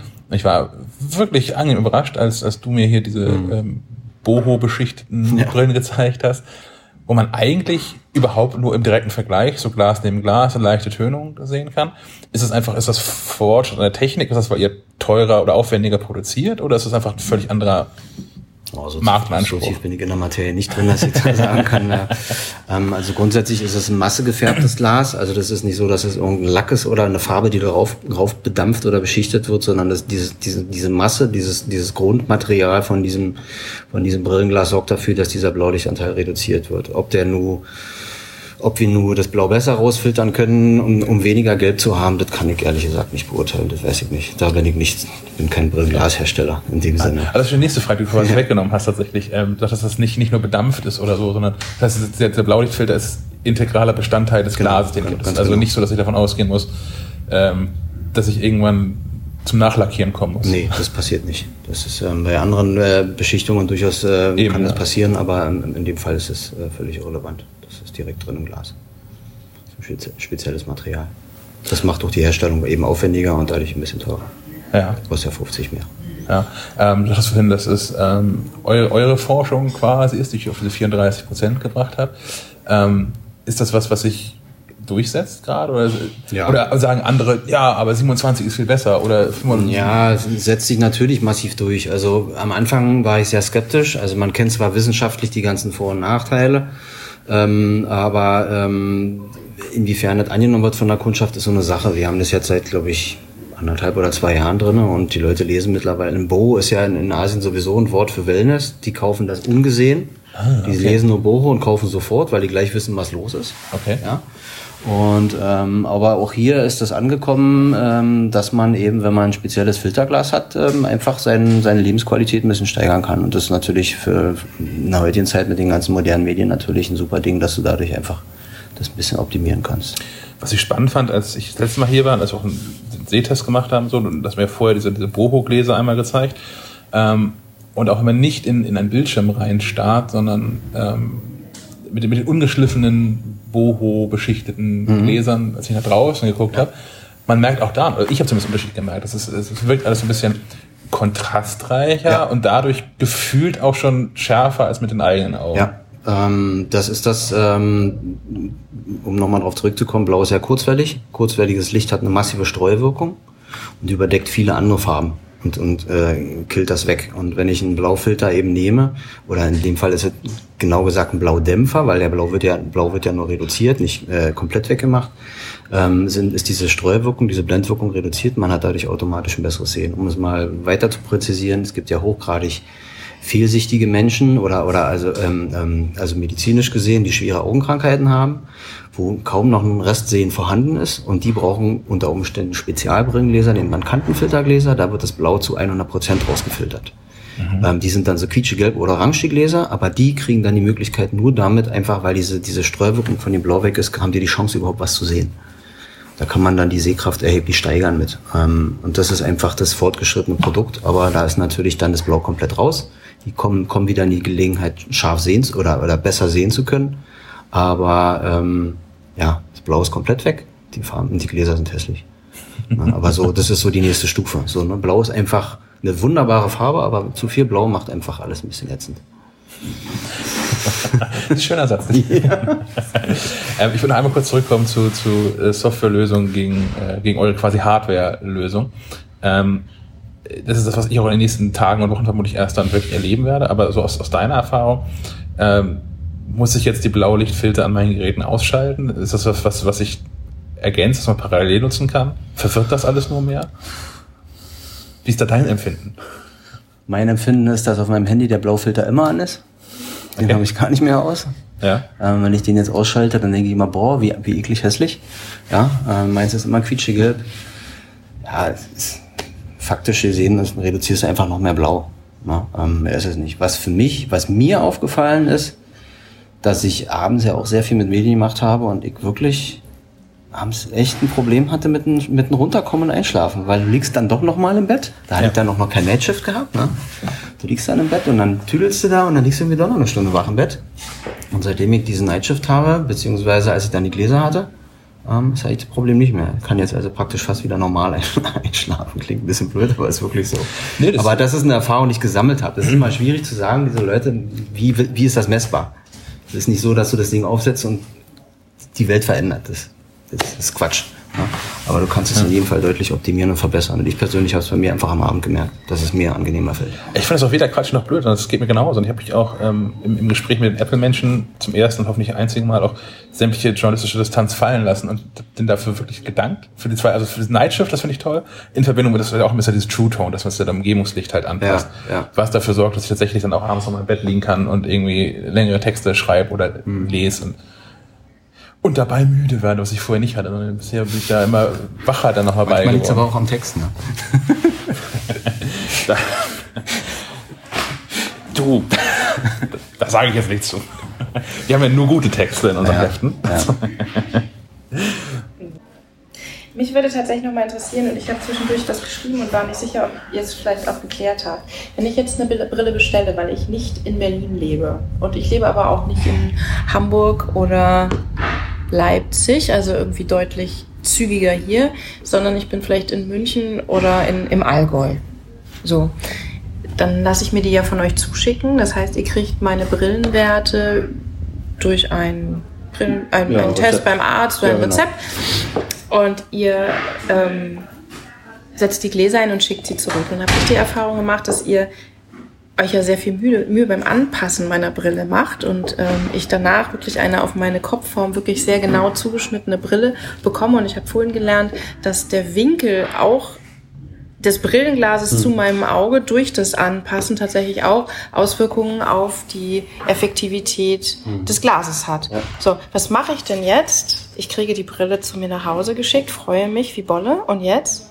Und jetzt? Gehe ich zu meinem Optiker. Habt ihr da bestimmte Kooperationen? Gibt es irgendwas, was ich tun kann? Sind wir einfach zu klein, dass ja. wir da irgendwelche Kooperationen machen können. Natürlich ist das Problem bei jedem Online-Shop, wenn du irgendwas bestellst, ist es nicht maßgeschneidert, weil ähm, du kannst einfach nicht die, die Bügel anpassen. Du weißt nicht genau, wo ist die, wo ist die Durchblickshöhe einer Brille. Da nennt man dann so einen gewissen Standardwerte. In den allermeisten Fällen funktioniert es perfekt, aber natürlich das, Haupt, das Hauptproblem ist, die, ist der Sitz der Brille auf der Nase. Und mhm. ähm, Wir setzen die auf Standardeinstellungen, die Brille, in der Hoffnung, dass es gut funktioniert. Trotzdem ist der Kunde immer informiert, dass er gegebenenfalls irgendwo vor Ort nochmal anpassen lassen muss. Okay. Funktioniert in den meisten Fällen, aber ich hatte gerade wieder einen super guten Kunden, ähm, der wohnt auf den Lofoten in Norwegen. Der nächste Optiker ist 260 Kilometer entfernt und für den war es ein bisschen schwieriger. da ist die Brille eine Zeit lang schief. Da war die Brille ein bisschen locker, aber er war total happy, dass er wieder gucken konnte. Ja. Hilft. Wie sieht denn euer Marketing in Deutschland aus? Oh, unser Marketing. Ähm, wir haben mittlerweile, ich glaube, sechs Leute, die am Marketing arbeiten. Mhm. Ähm, also Facebook, Instagram natürlich ganz viel, klar. Ähm, Hauptaugenmerk liegt auf ähm, Bloggern und Influencern. Da machen wir ganz viel. Ich glaube, morgen ist wieder ein Termin drin. Auch immer so eine Sache, ist es wirklich notwendig? Also wir als Optiker, wenn man so das klassische von der Pika auf gelernt hat, von Filialbetrieb bis hin zu traditionellen Optiker, denkst du so, hm, naja, da kommen welche und erzählen dir dann, wie du leben sollst. Ja, aber tatsächlich trägt es massive Früchte. So, ähm, das hat zwar ein bisschen gedauert, aber wir merken es jetzt deutlich im Feedback. Wir hatten auch schon Vlogger hier gehabt, unangemeldet, die haben dann einfach losgefilmt und so und die kannten wir nicht. Das war dann Sammy Slimani mit Freundin und Ach. Zwei Tage später hatte Ding irgendwie da, keine Ahnung, Millionen Klicks oder so. Also das ist schon, das ist schon der Knaller. Also das ist unser Marketingweg momentan. das heißt, ihr geht vor allen Dingen auf digitale Wege Digital, ausschließlich. und ausschließlich. Kein, kein Print, nix. Print ist absolut tot. Definitiv, gerade in großen Städten wie Berlin ist das letzte, wirklich. Mhm. Also, das mal auszudrücken, ich habe in, äh, in einem anderen Laden vorher in Charlottenburg, haben wir überlegt, welchen Weg wir gehen und ähm, da bin ich auf Printmedium gegangen und haben eine Anzeige gemacht und das war tatsächlich mit einem 30-Euro-Gutschein zum Ausschneiden. Die Anzeige ist tatsächlich, wir haben das ein halbes Jahr laufen lassen, so eine Million Mal gedruckt worden. Es kamen zwei Leute mit dem Gutschein. Von einer Million Dingern, die gedruckt wurden. Ja, und ähm, da habe ich gleich mal gesehen, witzlos. Plakate so, das macht alles keinen Sinn. Interessiert niemanden. Das heißt aber, eure Zielgruppe ist nicht unbedingt der junge, hippe, urbane Berliner, der eben unterwegs ist in den digitalen Medien und Blogs liest, respektive äh, Videos auf, auf YouTube liest, sondern ihr sprecht schon alle an. Also ihr habt Brillen ja. für alle Altersklassen ja. und trotzdem hat sich für euch dieser Weg am meisten oder am besten. Das ist der Weg, der momentan uns ähm, den größten Erfolg beschwert, äh, beschert, wo wir ähm, am zufriedensten sind. Ähm, und auch nochmal auf um die Altersgruppe zu kommen, ist sehr überrascht, weil ähm, wir haben auch deutlich ältere äh, Kunden. Die kommen jetzt nicht unbedingt, weil sie uns auf irgendeinem Blog gesehen haben, die kommen dann auf Empfehlungen, aber auch dort funktioniert super. Und was auch immer wieder beeindruckend ist, dass ähm, selbst weit über 70-jährige Kunden reinkommen und in unserem Geschäft, in unserem Laden äh, wird ja, gibt ja der Kunde seine Daten selbst ins iPad ein, ne? diese Quick Registration. Dadurch können wir die Zeit effektiv für andere Sachen nutzen. Und äh, selbst für die weit über 70-Jährigen ist es kein Ding mehr, mit einem iPad umzugehen. So, die kriegen das Ding in die Hand und tippen das, füllen das aus. Das funktioniert super. Also selbst bei, der, bei den älteren Generationen ist das angekommen. Ja. Ist auch allgemein, ne? die, die Alten sind ja nicht mehr die Alten, sondern ne? ja. Internet ist jetzt äh, 25 Jahre alt als das World Wide Web so, mit, mit Anklicken ja. und in Bund und so. Wir haben jetzt inzwischen elf Jahre, ja, elf Jahre echte Smartphones, kurz vor zehn Jahre iPad. Mhm. Das setzt sich natürlich auch einfach dann durch. Und das merkt ihr aber auch so in der Leserschaft und auch im eigenen Familien- und Bekanntenkreis, mhm.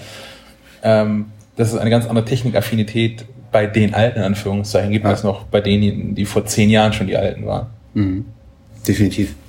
Was für uns auch ein großer Pluspunkt ist, dass ja der Mensch ein uneingeschränktes Vertrauen im Computer hat.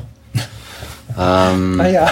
Ja, ähm, das ist in der Augenoptik ein bisschen schwierig, ne? weil dann kommen die, naja, sind das alles Augenoptiker, bla bla bla. Ne? Und dann kannst du natürlich sagen, klar, wir sind alles Optom äh, Optometristen und Meister und so.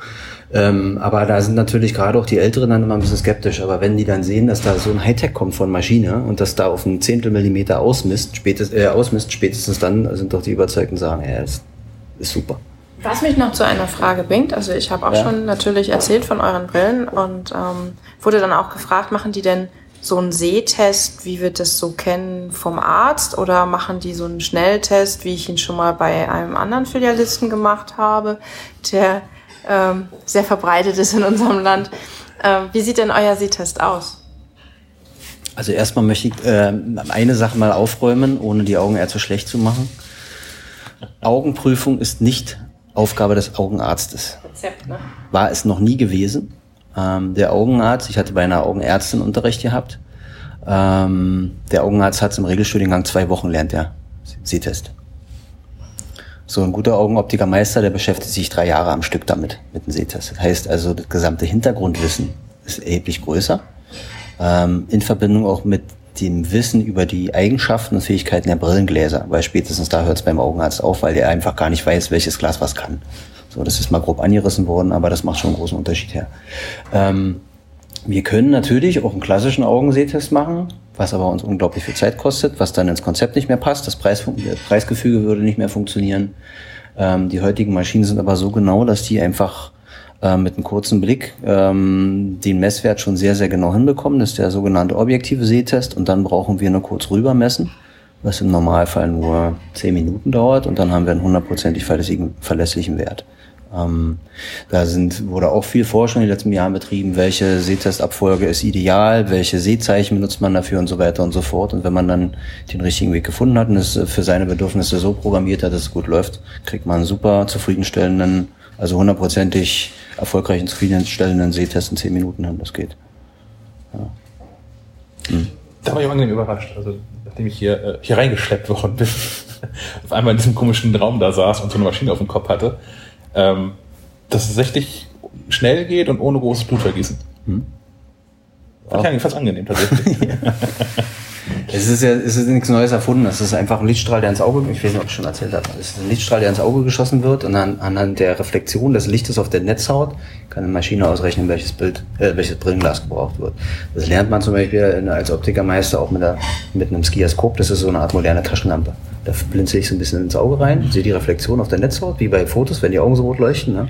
Und wenn ich dann so einen bestimmten äh, Flackerfall habe, dann weiß ich, welches Brillenglas ich brauche und kann damit auch sehr, sehr genau ähm, ähm, einen Sehtest machen. Das macht man üblicherweise immer noch in der dritten Welt, wo entweder die Leute nicht lesen können oder wo einfach eine Sprachbarriere vorhanden ist. Und mit ein bisschen Übung kriegt man mit einer Skioskopie, sag ich mal, vielleicht in 15, 20 Minuten einen guten Sehtest hin, wo man die Leute dann auch auf 100% Sehkraft kriegen kann. Das geht.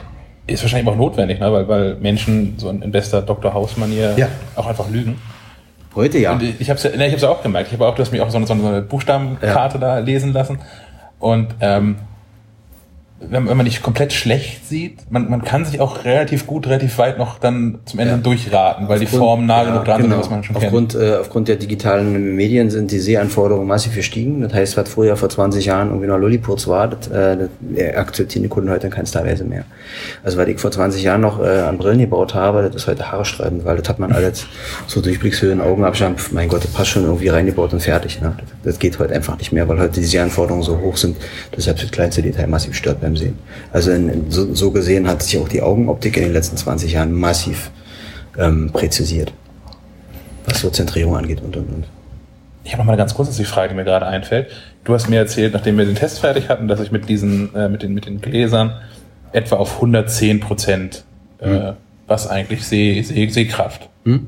käme. Ja. Wie? Warum, warum ist es mehr als 100 Prozent? Das habe ich noch nie verstanden.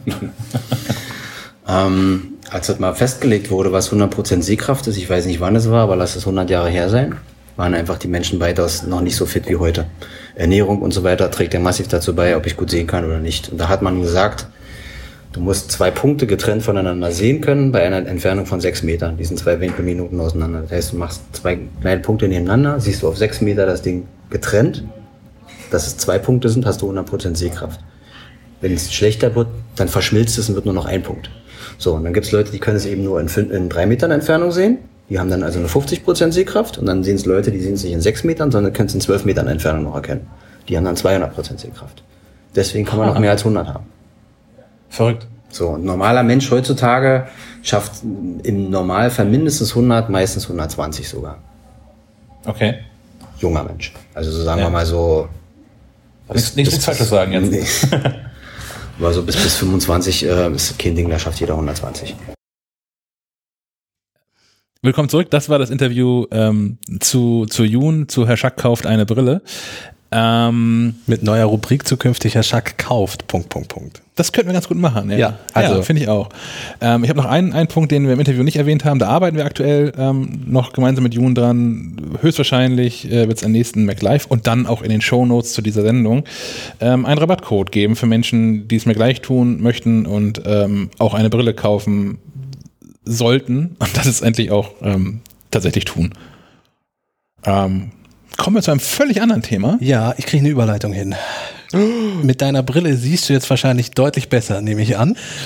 Ja, das ist so, Kaspar. Ja, was auch deutlich besser aussieht, ist das Display vom neuen MacBook Air. Gut, Überleitung geschafft. Ich mache am nächsten Mal wieder selbst. was denn? Man darf ja noch mal ein bisschen üben hier, oder nicht? Na gut. Ähm, ja, Bist ja volontär. eben richtig, genau. Da wird man ja wohl mal eine, eine sehr seltsame Über Überleitung verziehen. Ja, okay, gut. Ähm, ja, wir sind beim Thema MacBook Air. Apple hat neben dem Mac Mini auch ein neues MacBook rausgebracht. Das hätten wir beinahe vergessen, oder? Ja, das hätten wir beinahe vergessen. Ähm, und das MacBook Air hat im Vergleich zum Mac Mini sogar mehr Präsentationszeit auf der Keynote bekommen. Kein Wunder, das MacBook Air ist äh, meiner Ansicht nach immer noch der eigentliche Höhepunkt der Ära der, des, der Laptop-Baukunst. Denn jeder ernstzunehmende Laptop, außer vielleicht die ThinkPads, ähm, die danach gekommen sind, ähm, oder äh, ja, Laptops, die danach gekommen sind, ist doch eigentlich inspiriert vom wirklich genialen Design des MacBook Air. Und ich musste, an genau dem Punkt musste ich schon denken, als wir beim Thema iPad Pro waren. Jetzt sind wir doch wieder zurück bei dem Gerät, weil ähm, die, das MacBook Lässt Air jetzt los. auch zehn Jahre alt ist. Also vor, vor zehn Jahren zog Steve Jobs äh, das erste Modell aus einem Briefumschlag. Tatsächlich. Ähm, und dementsprechend ist das hier ja quasi auch jetzt ein Jubiläumsmodell, was, was Apple rausbrachte. Und das, was das MacBook Air damals äh, revolutioniert hat, nämlich den Laptop-Markt, könnte sein, dass das iPad vielleicht dann irgendwann jetzt mal an der Schwelle ist. Ähm, und jetzt wirkt das MacBook Air im Vergleich zum iPad Pro doch, was die Hardware betrifft, so ein bisschen wie ein Dinosaurier. Ähm, äh, da musste ich eben dran denken beim iPad. Ich dachte, wir machen das aber, wenn wir beim MacBook Air sind. Ähm, ja, was, was hat Apple gemacht? Apple hat tatsächlich auch ein Redesign veranstaltet. Im Gegensatz zum Mac Mini, der ja nur eine neue Farbe bekommen hat, gibt es beim MacBook Air auch ein neues Gehäuse. Es Ähm, ist aber noch äh, wiedererkennbar ja, alles. eindeutig. Also es hat immer noch diese ikonische Keilform, die bekannte, die vom MacBook Air nun irgendwie ganz klassisch äh, schon immer so war. Also hinten ist es, ich weiß nicht wie dick, aber nicht mal ein Zentimeter und vorne läuft es halt ganz spitz zu Richtung Trackpad. Ähm, das Aluminiumgehäuse hat noch eine Besonderheit, die sich auch mit dem Mac Mini teilt. Apple wurde auch nicht müde, das auf der Keynote immer wieder zu erwähnen, dass das Gehäuse zu 100% aus recyceltem Aluminium hergestellt wird. Äh, Und zwar aus Aluminiumspänen, die aus der Produktion anderer Macs entstammen. Also im Grunde, weil, weil das MacBook Pro wird ja zum Beispiel aus einem Aluminiumblock gefräst und diese Späne werden dann verwendet, um Gehäuse für MacBook Airs zu machen. Ja, Herr Schack meldet sich. Er meldet sich. Ich, hatte, ich hatte Gelegenheit, mit Apple-Mitarbeitern zu reden, habe dazu auch mit denen länger diskutiert. Ähm, und ich hatte eine Frage, die mir niemand beantworten konnte. Ähm, und zwar die Frage ist, wie viele MacBooks muss ich eigentlich produzieren, damit ich genug Aluminiumspäne zusammen habe, um daraus ein neues Gehäuse zu machen? Und jetzt bin ich auch nicht genug Materialwissenschaftler oder Physiker, um das irgendwie äh, wirklich ermessen zu können. Wenn das jemand rausfindet und halbwegs vernünftig ausrechnen kann, da wäre ich dankbar für. Das fände ich wirklich, wirklich spannend. Und was passiert, wenn das Aluminium, die Aluminiumspäne aufgebraucht sind und man aber neue Gehäuse fürs MacBook Air braucht, nimmt man dann wieder normales Aluminium?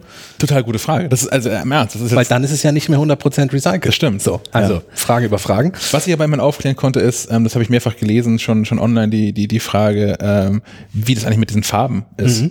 Und ähm, da ist man bei Apple natürlich fuchsig und äh, äh, die äh, werden ja nicht erst eloxiert. Es ist kein Eloxierung, es ist irgendein anderes Verfahren, aber die werden ja nicht erst gefärbt und dann gefräst, sondern die Gehäuse werden erst gefärbt, äh, erst gefräst und dann gefärbt, sodass die ähm, Aluminiumspäne immer in diesem klassischen äh, Silber sind. Apple Silbergrau Ja, ja. sind. Guter Punkt, denn das MacBook Air ist verfügbar in dem klassischen MacBook Silber, in einem Space Grau, was glaube ich ein bisschen anders ist als das vom, vom MacBook Pro. Darf ich trotzdem noch mal aufs Aluminium? Ja. Darf ich noch einmal Und die rein? letzte Farbe, es gibt so einen golden Entschuldigung. bronzenen Ton. Jetzt darfst du. Also mit dem Aluminium ist tatsächlich was Besonderes. Also man so, ja, wir recyceln die eben ein bisschen Aluminium, haben ja vorher auch schon ein bisschen vor sich hin recycelt. Nee, Aluminium ist ganz was Besonderes. Ähm, bisher war es also so, dass Apple besonders reine Erze ähm, recycelt hat. Ähm, aber Aluminium ist wohl gar nicht so einfach zu äh, ähm, recyceln, ähm, so dass man es auch so hinbekommt, dass es sich auch tatsächlich wie ein Apple-Produkt anfühlt. Mhm. Ähm, und außerdem man, muss, man, muss man bedenken, Aluminium ist nicht irgendein irgendwie irgendein Blech oder was weiß ich was, ähm, sondern bei der Gewinnung von Aluminium ist jeder Arbeitsschritt mit einem enormen Energieaufwand verbunden ähm, und schwerwiegenden Umweltproblemen. Insofern ist das durchaus nochmal bemerkenswert, dass Apple Aluminiumrecycling so betreibt nun, mh, mm, dass sie tatsächlich auch das verwenden können für ein, für ein edles Apple-Produkt. Und das hat sicherlich auch eine Strahlkraft, diese Technik über Apple hinaus. Apple nennt auch eine Zahl. Ich glaube, der ähm, ökologische Fingerabdruck des MacBook Air des neuen ist 50 Prozent geringer als äh, beim früheren MacBook. Ja. Und das nur durch das neue Gehäuse. Das ist, das ist schon eine Hausnummer. Mhm. Also, ja. Insofern ist es auch, und, und das hat Thomas schon mal gesagt, das grünste MacBook. Und eigentlich schade, dass es das nicht in der grünen Farbe auch gibt. das hätte was, so, so ein Aluminiumgrün, ne? Durchaus, ja. Wenn Apple jetzt zuhört. Was ich wirklich schade finde bei allen Apple-Produkten. Ich hätte ja gerne jedes verdammte Apple-Produkt in so einem Product Red. Ja. ja. Ich mag das wirklich, wirklich gerne. Das hätte auch was, so ein, Gold, äh, so ein rotes MacBook. Ja. ja tatsächlich. Ähm, das MacBook hat noch ein bisschen an Gewicht verloren, ich glaube 100 Gramm. Also selbst das, selbst die vorausgegangene Version des MacBook Air war ja schon ultra dünn und trotzdem hat man es noch geschafft, Gewicht einzusparen und es hat auch an Volumen etwas verloren. Unter anderem deswegen, weil, und ich habe es ja eben schon erwähnt, das neue Display einen deutlich schlankeren Rand hat als beim Vorgänger.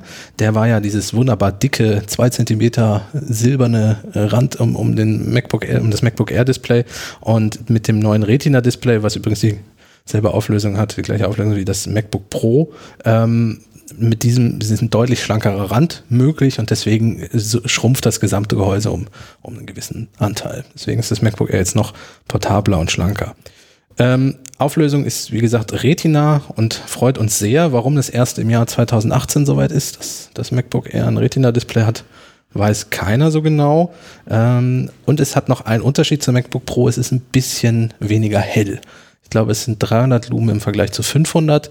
Äh, Kiel hat jetzt leider nicht die Möglichkeit gegeben, es so richtig exzessiv in der Sonne draußen auszuprobieren, das MacBook Air bisher. Deswegen. Äh, es, ist, es ist November, ne? Ja, das so. muss man dazu sagen. Wenn ihr uns jetzt im August oder so hört. Ähm, es ist November und deswegen ist das Wetter ich finde es nicht schlimm, ich freue mich über Herbstwetter, aber sowas konnte man nicht testen. Aber Herbst ist toll. Für drin ist es, merkt man jetzt nicht so den großen Unterschied, man merkt aber schon, dass es insgesamt ein bisschen dunkler ist, aber to tolles, brillantes Display. Äh, ja, und sonst hat das MacBook Air viel vom MacBook Pro geerbt, was man im ersten Moment vielleicht gar nicht glauben mag, denn zum einen ist äh, die Tastatur, der Butterfly-Mechanismus der dritten Generation mit drin, den ja, glaube ich, nicht mal das 12 Zoll MacBook abgekriegt hat bisher. Es ist drin der T2-Chip und der Touch-ID-Sensor vom äh, MacBook ohne Touchbar. Das hat ja äh, den Touch-ID-Sensor und auch das MacBook Pro mit hat ja den drin und der ist auch mit dabei. Und es gab so Leute, die sich im Internet auch so ein bisschen aufgeregt haben, auch Apple hat beim MacBook Air ja eigentlich nur ins Ersatzteillager gegriffen und äh, dann so ein neues MacBook Air daraus zusammengeschraubt. Ich finde das in dem Fall aber eher sogar gut, dass es bewährte Hardware von anderen Geräten geerbt hat, weil dieser Butterfly-Mechanismus soll ja nun nicht mehr so staubanfällig sein. Äh, und der Touch-ID-Sensor funktioniert seit Jahren beim iPhone gut und wunderbar und ist auch hier, ich habe nicht eine Sekunde das Problem gehabt, dass er einen Finger nicht erkannt hätte oder sowas. Und der T2-Chip vom MacBook Pro ist auch eine wunderbare Erfindung, weil der wirklich für einen Plus an Sicherheit sorgt. Also er speichert den Fingerabdruck, er überwacht beim Booten des Betriebssystems, dass niemand Fremdsoftware mit einschleust, weil ein Betriebssystem da sehr anfällig ist. Ähm, er verschlüsselt sofort und instant alles, was man auf der SSD macht. Das heißt, wenn der Strom mal ausgeht oder das MacBook verloren geht und jemand das klaut, dann kommt niemand an die Daten ran oder sehr wahrscheinlich nicht, weil die gut verschlüsselt sind. Und ähm, deswegen finde ich es gut, dass er solche Dinge, dass das MacBook Air solche Dinge geerbt hat vom MacBook Pro. Ja. Und sonst Prozessor, ich habe sogar 4K-Videos damit geschnitten und ein bisschen Photoshop mit großen Bilddateien gemacht. Es funktioniert. Also wer viel Zeit hat und Geduld hat und äh, gerne auch mal einen Tee trinkt, der kann auch 4K-Videos mit dem MacBook Air schneiden. Ähm, die Oberfläche funktioniert auch flüssig von Final Cut, mit dem wir das ausprobiert haben. Aber natürlich ist das MacBook Pro immer noch schneller. Wobei da ein spannender Punkt bei, bei Video gerade ist ja, dass ähm, dass das Encoding und Decoding Ja. von Videos, also gerade in dem äh, HEVC-Format, High Von Efficiency Apple dieses Video Codec, Genau, ja. ähm, passiert nicht auf der Intel-Hardware, sondern das macht auch der T2-Chip, der ja ganz viel macht in dem Gerät. Ah, okay. Das, das lagert auf den T2-Chip aus. Und das ist auch ein, ein weiterer Punkt, ähm, wo sich ein weiterer Kreis dieser Diskussion schließt. Ein weiteres Indiz dafür, dass es, glaube ich, nicht mehr als weiter ferner ist, dass Apple Intel die Tür nach draußen zeigt und ähm, ARM-Prozessoren einsetzt, mindestens in den, in Anführungszeichen, schwachbrüstigeren Geräten, damit vielleicht anfängt. Die werden nicht mit dem Mac, mit MacBook Pro oder dem Mac Pro damit anfangen, aber mit ist das MacBook Air ähm, ist, glaube ich, echt der Kan- Kandidat dafür, denn ähm, sie fangen jetzt halt schon an, alle Funktionen, die irgendwie wichtig sind, die ihnen wichtig sind, auszulagern in eigene Hardware, in diesen T2-Chip, der halt ein Apple-designter ARM-Chip ist. Ähm, klar, die brauchen den Intel-Gedöns irgendwie noch, um, um macOS an sich irgendwie da mal anzuzeigen, aber meine Güte.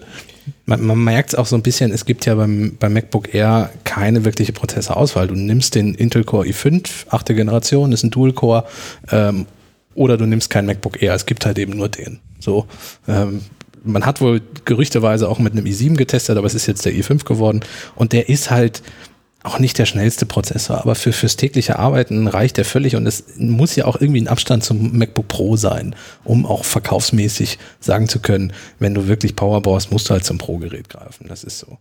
Ähm, was mich noch so ein bisschen aufregt, ist das Line-Up. Ich glaube, Thomas vorhin die ganze Zeit mit dem Max verwechselt und so. das Line-Up von Apple ist einfach im Moment, finde ich, ein fürchterliches Chaos und da hat das MacBook Air auch nicht geholfen, das neue. Ähm, weil das in 13 Zoll mit dem Einstiegspreis günstiger ist als das 12 Zoll MacBook, was nicht abgedatet wurde und äh, ja, überhaupt nicht mehr angefasst wurde seit einer Weile und nur ein Zoll irgendwie äh, kleiner ist. Ähm, ich, ich weiß irgendwie nicht, wie da die Zukunft aussieht. Ich bin so ein bisschen ratlos. Und, und auch viele Leute fragen jetzt so, ja, was soll ich mir denn holen? MacBook Air oder, oder das 12 Zoll? Oder was ist denn da jetzt der große Unterschied? Und also zum, zu den Pro-Geräten ist ein Abstand. Äh, bei den beiden ist einfach so, wo ich mir denke, irgendwie ist verkaufstechnisch da der Abstand nicht groß genug gefühlt. Mein, mein Bauchgefühl ist ja, äh, Tim Cook hat auf der Bühne mehrfach gesagt, dass das MacBook Air the most beloved Mac ist. Ja, ja. Ähm, und dass sie äh, weitere Energie eher in das MacBook Air als in das MacBook stecken werden. Ja, das MacBook hat irgendwie den entscheidenden Vorteil, nochmal kleiner, nochmal leichter zu sein, aber halt auch irgendwie nicht viel. Und jetzt hat es halt die ältere Hardware. Es war von vornherein nie, nie ein Performance-Gerät. Nee, mit seinem mobilen Prozessor ohne Lüftung. Genau, Ja. genau. Das ist MacBook Air jetzt mal deutlich weiter davor. Ich weiß nicht, vielleicht retten sie das MacBook noch ein bisschen über die Runden. Also ich glaube nicht, dass das der absolute Verkaufsschlag ist, was dafür sehr teuer ist schon. Ähm, wie gesagt, als sehr teuer mit sehr alter Hardware inzwischen. Ähm, könnte sein, dass das MacBook vielleicht im nächsten Jahr, vielleicht auch wahrscheinlich eher 2020, das erste Gerät ist, was einen ARM-Prozessor bekommt. Ja. Dass es eine eigene Geräteklasse damit quasi nochmal eröffnet. Aber sonst, ich, keine Ahnung, also äh, das MacBook kann man doch aktuell, also das MacBook ohne Namenszusatz, kann man doch aktuell nur Leuten empfehlen, denen Leistung egal ist und die auf den höchsten, höchsten Wert auf Ja. Portabilität Ja. legen. Äh, und dabei ist die Portabilität gar nicht so viel größer. Also, äh, ich weiß jetzt nicht, wie viel kleiner das andere ist, aber MacBook 14 Zoll, MacBook Air 13 Zoll, Geräte vergleichen, so. Äh, ja, gut, das, ist, das sind 250 Gramm Tafel weniger Schokolade. Gewicht, ist eine Tafel Schokolade, merkt man vielleicht schon. Mit, mit Nüssen. Und es ist nur 0,3 bis 1,1. Also es sind, ja, es ist 0,3 Zentimeter dünner. Ja, Also so. So, we, wem das jetzt ganz Also, wichtig das ist. ist das halbe Pfund weniger Gewicht, das merkt man tatsächlich, glaube ich. Aber äh, pff, ich weiß nicht, ob das so für die, für die, für die Masse der ausschlaggebende Faktor ist. Ähm, vielleicht ist das auch wie das MacBook Air es bis halt vor kurzem war. Das lässt jetzt einfach so mit durchlaufen und das kauft Genau. selbst schuld. Es gibt ja sogar das alte MacBook Air noch zu kaufen. Also Das wer, ist auch ein völliger Wahnsinn, wer sich oder? dafür entscheidet für 1049 Euro, glaube ich, äh, das ist auch immer noch zu haben. Ich würde aber wirklich alleine schon wegen dem Display jedem empfehlen, die 250 Euro mehr in die Hand zu nehmen, weil äh, wegen des Displays, äh, weil weil das ist einfach, Dankeschön. das ist einfach so viel besser als dieses alte Retina-Display und auch die Hardware, die ja sonst in dem MacBook Air in dem alten verbaut ist, ist nicht mehr zukunftssicher, ganz einfach. Nee, das würde ich auch niemandem empfehlen. Also gerade auch, weil der, der, der Preissprung von dem alten MacBook Air zu dem neuen MacBook Air ist halt nicht so groß. Da würde ich dann im Zweifel, wenn man da irgendwie finanziell auf der Kippe steht, da kann man dann lieber nochmal einen Monat oder zwei länger sparen und äh, Ja. dann das neue Gerät kaufen. Man tut sich, glaube ich, keinen Gefallen damit, das Nein. alte Gerät zu kaufen. Weil Display und T2-Chip und solche Dinge sind einfach wirklich die 200 Euro wert, die 250. Das denke ich auch. Ja. Ja. Genau. Ähm, ja, bin ein bisschen verwundert. Ich hätte mir irgendwie gedacht, dass der Name R vielleicht auch stirbt. Das war so meine Vorhersage vor der Keynote. Äh, es ist jetzt doch wieder ein R geworden. Ich glaube, er ist einfach zu beliebt, der Name. Es ist eine zu große Marke, MacBook Air, als dass Apple ihn hätte einstampfen können. Aber hätte man das gerade das nicht nutzen können als Argument? Also hätte man nicht in einer alternativen, in einem alternativen Universum se- sehe ich Tim Cook auf der Bühne, wie er sagt, ja, hier dieses MacBook, also das für nichts sagt, also ein MacBook ohne Namensschutz und das wird einfach sterben gelassen. Und gerade in Verbindung von das MacBook Air ist äh, unser most beloved Mac und sagen, okay, das ist das MacBook. Genau, Das richtig. ist das Standardgerät. ja. So, MacBook das ist und das, MacBook wenn, Pro. wenn, du an, Fertig. wenn du an MacBook denkst, sollst du an dieses Gerät denken. Und das wäre auch die Lösung für alles. Also du hast ein iPad Einfach für alles. und du, du hast das iPad Pro. Das ist ein wunderbares Lineup, das versteht jeder. Du hast ein MacBook, wenn du es so gerade sagst wie gerade, und du hast ein MacBook Pro, versteht eigentlich auch jeder, muss man auch niemandem erklären. Und du könntest es sogar beim iPhone machen. Du hast ein iPhone und du hast ein iPhone Pro. Dann, dann fallen auch irgendwelche Ja. römischen Zahlen, Ziffern, irgendwas weg. Und du könntest sogar das noch einen weiterdrehen und ähm, man könnte das, das MacBook 12 Zoll weiterleben lassen, wenn man es wie im iPad macht. Da gibt es auch das iPad Mini. Stimmt. Dann hast du ein MacBook, ein MacBook Pro, ein MacBook Mini. Ja, wäre auch gegangen, genau. Sehr schön, ja. Und es ginge sogar beim iPhone. Weil es gibt genug Menschen, also und, unter jedem Artikel, den wir zu irgendeinem neuen iPhone veröffentlichen, und sei es nur so ein Gerüchteküche-Artikel, jammern die Menschen, dass sie ein neues iPhone im Gehäuse vom iPhone 5, 5S SE haben wollen. Könnte man damit auch noch mit abfrühstücken. Ja, die Leute würden sogar damit leben können, wenn es randlos ist. Ja. Auch wenn das Display dann ein bisschen größer wird, aber ja, nee. Also es gibt wirklich die Fans, ich weiß halt nicht, wie die Verkaufszahlen vom SE so waren. Ja, es geht nicht um die Verkaufszahlen, Nein, die aber sind bestimmt Apple- hoch. Es geht um die Gewinnspanne. ja, und die ist beim SE natürlich ähm, nicht groß. Im, Im Gegensatz zum Smartphone-Markt, der ja mindestens stagniert und vielleicht kürzer sogar rückgäng, äh, rückgängig ist, rückläufig ist, ähm, ist dieses Segment der Luxus-Smartphones, das wächst. Und die Gewinnspanne ist da am höchsten. Und das interessiert Apple. Ich fürchte, dass du damit recht hast, ja. Ja, ähm, ja eigentlich bin ich zum MacBook Air durch. Was gibt's Neues zu Apple Pay? Es kommt, keiner weiß wann. Sie haben ja nicht mal viel Zeit, ne? So langsam sollten Sie jetzt mal, wenn Sie Ihr Versprechen einhalten wollen. Äh, was da lautet, bis Ende des Jahres, ne? Was inzwischen lautet bald. Ja, inzwischen nicht mehr. Da steht nur noch bald und das ist jetzt sehr offen. Ja, äh, Also was, was Apple definitiv gemacht hat, ist eine deutsche Apple Pay-Seite einzurichten. Die gab es vorher so nicht in der äh, Dichte und Fülle, die sie jetzt da präsentiert haben. Ähm, und sie haben nochmal alle Banken aufgelistet und äh, wie das so funktioniert und wie man das einrichtet und so. Und ganz oben drüber steht in, in einem Orangeton äh, bald oben drüber. Und Banken werben jetzt auch damit. Ja, Also ihr haltet das für eine äh, mögliche Verschiebung ins Jahr 2019 rein. Ich immer alles zu. Also ich glaube nicht, also jetzt, jetzt wo die Banken schon damit offiziell werben dürfen und die sind hinreichend träge, aber auch mächtig. Ich glaube, das geht tatsächlich dieses Jahr los. Und da muss es auch bald losgehen, weil das natürlich, äh, wäre ich Bank, wäre ich Apple, würde ich diese Funktion vor zum Weihnachtsgeschäft bewerben wollen. Damit, also da, wo viele Leute viele Dinge kaufen und das vielleicht auch viel genutzt werden kann, damit Leute da auch so ein bisschen reinkommen. Ähm, das wü- würde ich machen. Und ich, ich weiß noch nicht, woran es scheitert. Also, weil es, es läuft ja rund um die Welt. Eigentlich müssen die ja wahrscheinlich müssen wir einen Schalter umlegen. Ähm, ich schau mal eben, ob es zufällig freigeschaltet wurde. das wäre cool. Live. Naja. Ähm, Nein, noch nicht. Was, was ich tatsächlich äh, dabei schwierig finde, ist, dass es alles hochgradig verwirrend ist. Denn auf der Apple-Webseite steht ja unter anderem, dass äh, Visa Card, Mastercard und die Maestro-Karte unterstützt werden. Was nur so halb stimmt. Denn Ja. natürlich muss die ausgebende Bank das unterstützen. Richtig, genau. Nur, dass nur ich jetzt eine Visa oder Mastercard von der Sparkasse habe, heißt das nicht, dass ich das trotz, dass ich trotzdem Apple Pay nutzen kann, obwohl die Sparkasse nicht mitspielt. Meine Bank unterstützt Apple Pay nach eigener Aussage erstmal nicht. Sie wollen erst den Markt sondieren, bla bla blub und eine eigene Lösung und hast du nicht gesehen. Äh, und das heißt, meine Kreditkarte wird da nicht mit funktionieren. Punkt. Welche ist denn deine Bank? Die inzwischen nur noch Ink. Sie nennen sich jetzt nur noch Ink.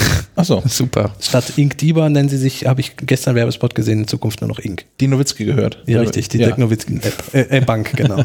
die eigentlich, und deswegen bin ich umso geschockter, dass die nicht von Anfang an dabei sind, äh, mit Digital First und nur Online-Konto und äh, gar keine Filialen mehr und so, eigentlich so immer Vorreiter waren für diese ganzen Geschichten und auch deren eigenen Online-Banking-App finde ich persönlich mit so am besten, mit Fotoüberweisung und all solche Späße.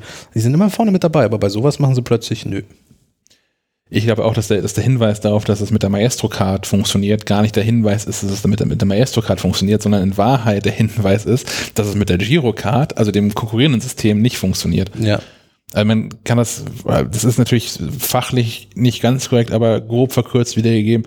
Es gibt so gesehen, die EC-Karte gibt's ja gar nicht mehr. Nee. Und es gibt danach zwei konkurrierende Systeme. Es gibt GiroPay, VPay und es gibt, also an GiroPay hängt in der Regel auch VPay mit dran, was von Visa ist. Und es gibt Maestro, was äh, an der Mastercard irgendwie dran hängt.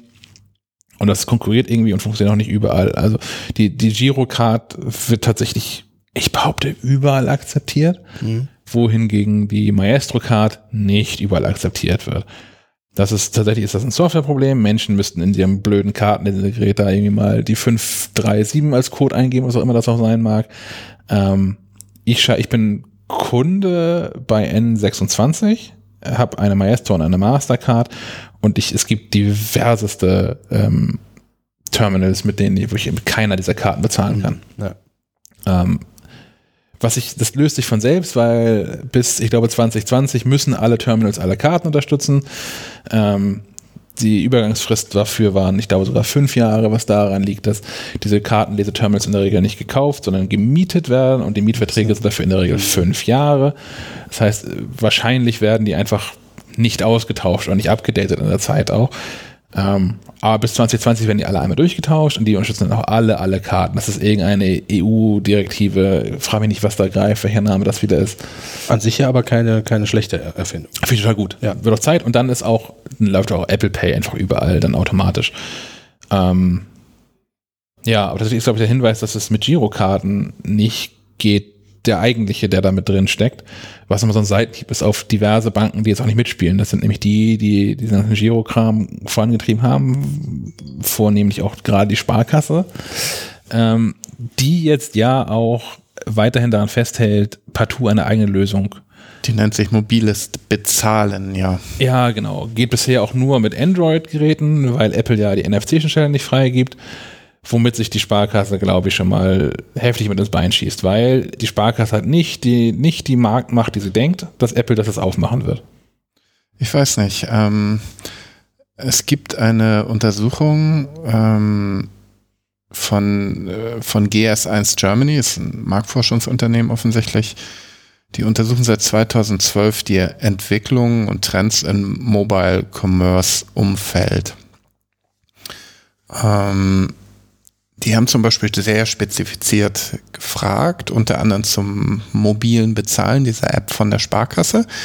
Die, die Frage lautete, will ich mal so vorlesen, wie wird sich die neue Mobile Payment Lösung der Sparkassen in den kommenden zwei Jahren entwickeln? Also das ist ganz aktuell. Handel und Banken sind sich einig, die App mobiles Bezahlen nimmt die 5% Hürde. Okay, kann man jetzt sagen, ist viel, ist wenig. Grundsätzlich die Akzeptanz ähm, für mobiles Bezahlen durch Smartphone ist in Deutschland naturbedingt, weil die Anbieter noch nicht da sind, ähm, noch nicht so hoch. Aber 5% wäre schon okay. Also ich, ich würde es nicht ganz abschreiben. Ne?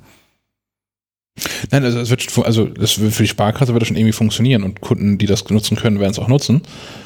Aber ich, ich, ich glaube, die, die, die Sparkasse überschätzt sich, wenn sie, wenn sie davon ausgeht, dass äh, sie mit ihrer App einen Riesenerfolg landen und Apple daraufhin sagt, ich mache NFC für euch auf. Ach so, nein, das wird nicht passieren. Nö, das glaube ich tatsächlich nicht. Nö. also auch, auch weil Apple das sagt, wir haben doch Apple Pay, ist doch super, kann auch jeder mitspielen, der hier will. Und das kann auch wirklich jeder. Also äh, natürlich kann man sich nicht einfach selbst irgendwo registrieren, aber ähm, das ist doch nicht nur für Bankkarten gedacht, sondern du kannst ja auch deine ähm, so, so Wertgutscheine oder so kann man da ja auch mit dranhängen und Rabattkarten und grundsätzlich können wir auch Payback damit dran koppeln und ach ja, wie gut wäre das? Ja, also es kommt vielleicht noch dieses Jahr. Mal schauen. Und wenn nicht, dann frühestens Anfang des Jahres oder spätestens Anfang des Jahres, schätze ich. Und man wird sich, ja, es wird sich zeigen, wie sich das entwickelt im deutschen Markt und welche Banken dann doch in ein paar Jahren vielleicht mal dazukommen oder nicht. Ja, ach, das werden schon, werden, glaube ich, rasant mehr werden. Weil, ja, ich, äh, ich denke auch, dass, dass Google Pay und Apple Pay mh, hm, dann ein Wachstumsmotor endlich in, ja. in Deutschland dafür darstellen werden. Und das äh, er, erwartet der Handel auch. Ja. Und das, auch das ist natürlich Apple, wenn sie eins wirklich gut können, ist es halt alles, was mit Marketing zu tun hat. Ähm, da werden einfach diese blöden Sticker helfen. Mhm. Man hat dann ja an, an, jeder Ladentür kommt dann auch der lustige Apple Pay Sticker drauf. Das ist auch hinreichend, also dass das Apple Logo ist dann wirklich mal etabliert, so das erkennen Menschen. Die wissen, aha, das kann ich irgendwie machen. Und dann werden sie an den Kassen scheitern und dann werden sie ihre Banken fragen, warum geht das eigentlich nicht? Ja, grundsätzlich überall da, also jedenfalls kenne ich das aus der Erfahrung mit Google Pay, überall da, wo du kontaktlos bezahlen kannst, solltest du eigentlich auch mit Google Pay bezahlen können. In der Praxis funktioniert es komischerweise immer noch nicht durchgängig. Aber grundsätzlich so bei Rossmann oder DM oder was weiß ich, da, da funktioniert das, ne? Wenn du erstmal eine Karte in, in Google Wallet oder in Apple Pay drin hast, ja. Aber ich, also ich, ich glaube, mhm. ich glaube, Menschen sehen dann an der Tür, aha, ich kann hier mit EC, Maestro, Visa, Master, mhm. American Express und mit Apple Pay zahlen und probieren das und scheitern dann daran, ah, weil sie der Karte dann nicht reinbekommen und sagen, aber Moment, das, ich habe in der Werbung habe ich gesehen, in der Werbung von der Deutschen Bank habe ich gesehen, dass das cool ist. Das will ich auch haben, liebe, äh, keine Ahnung, XY Bank. Mhm mach das mal oder gehe ich halt woanders hin, weil zwischen Bankkonten kann man inzwischen ähnlich einfach wechseln wie, wie, wie Stromanbieter. Ich wollte gerade Telefonanbieter sagen, das ist nach wie vor schwierig, aber Stromanbieter. Internetanbieter ist schön, ja. Ja. Ja. Mit, mit Wechselservice und so, also ich weiß nicht, vielleicht, ich bin auch ein Sonderfall, weil ich nur sehr lange auf Apple Pay schon warte und da mir die Sapper so ein bisschen aus dem Mund läuft. Aber für mich wäre das ein Grund. Also wenn jetzt meine Bank ähm, nicht dabei wäre, ich hätte, hm. ich hätte wieder gewechselt, woanders hin. Ich will das haben. Hm. Ich weiß jetzt nicht, ich, ich bin, wie konservativ ist, ist der deutsche Nutzer, weil die ähm, Vorteile gegen der, der, der Karte, Debitkarte, ist, sind tatsächlich nicht so groß vom reinen Empfinden her. Das sind vor allem wieder ja? Datenschutzdinger und die sind, da hast du ja leider recht, die sind dann den meisten doch egal. Hm. Aber in der Usability am, an der Kasse ist es, ist es ein relativ gleiches Erlebnis, würde ich sagen. Also ich kann jetzt nicht sagen, dass ich jetzt, nachdem, wie lange ist Google Pay auf dem Markt? Zwei, drei Monate jetzt. Ja. Also da jetzt noch groß darauf brenne, unbedingt mit meinem Smartphone bezahlen zu wollen. Was ist mit der Uhr? Kannst du mit deiner Smartwatch Google hab Pay ich, nutzen? Habe ich, ja, ähm, habe ich zwei, dreimal gemacht. Okay, ist okay. Ne? Aber trotzdem, dass ich nun unbedingt die Karte nicht mehr benutzen will, besonders seit dem kontaktlosen Bezahlen. Ich, ich fand es auch nervig, ja, irgendwo die Karte reinzustecken und dann ähm, irgendeinen PIN einzugeben und alle hinter mir an der Kasse waren auch genervt. Ähm, aber seit dem kontaktlosen Bezahlen sehe ich die, Proble die Problematik nicht mehr groß. Es sind ja auch viele diese Cases mittlerweile, wo du auch deine ganzen Debitkarten reinstecken kannst. Insofern alles easy. Ne? Ähm, Google Pay hat übrigens äh, einen interessanten Schritt gemacht durch die Inter Integration von PayPal. Das finde ich ganz interessant. Du brauchst jetzt gar keine Kreditkarte mehr, ja. um mit Google Pay zu bezahlen. Hm. Weil Kreditkarten, also ich habe mich einfach jahrelang nie um eine Kreditkarte geschert, bis ich mal in die USA wollte oder mittlerweile wird man auch in, in Deutschland an, in Hotels gerne mal schräg angeguckt, wenn man da eben nicht mit Kreditkarte anrollt.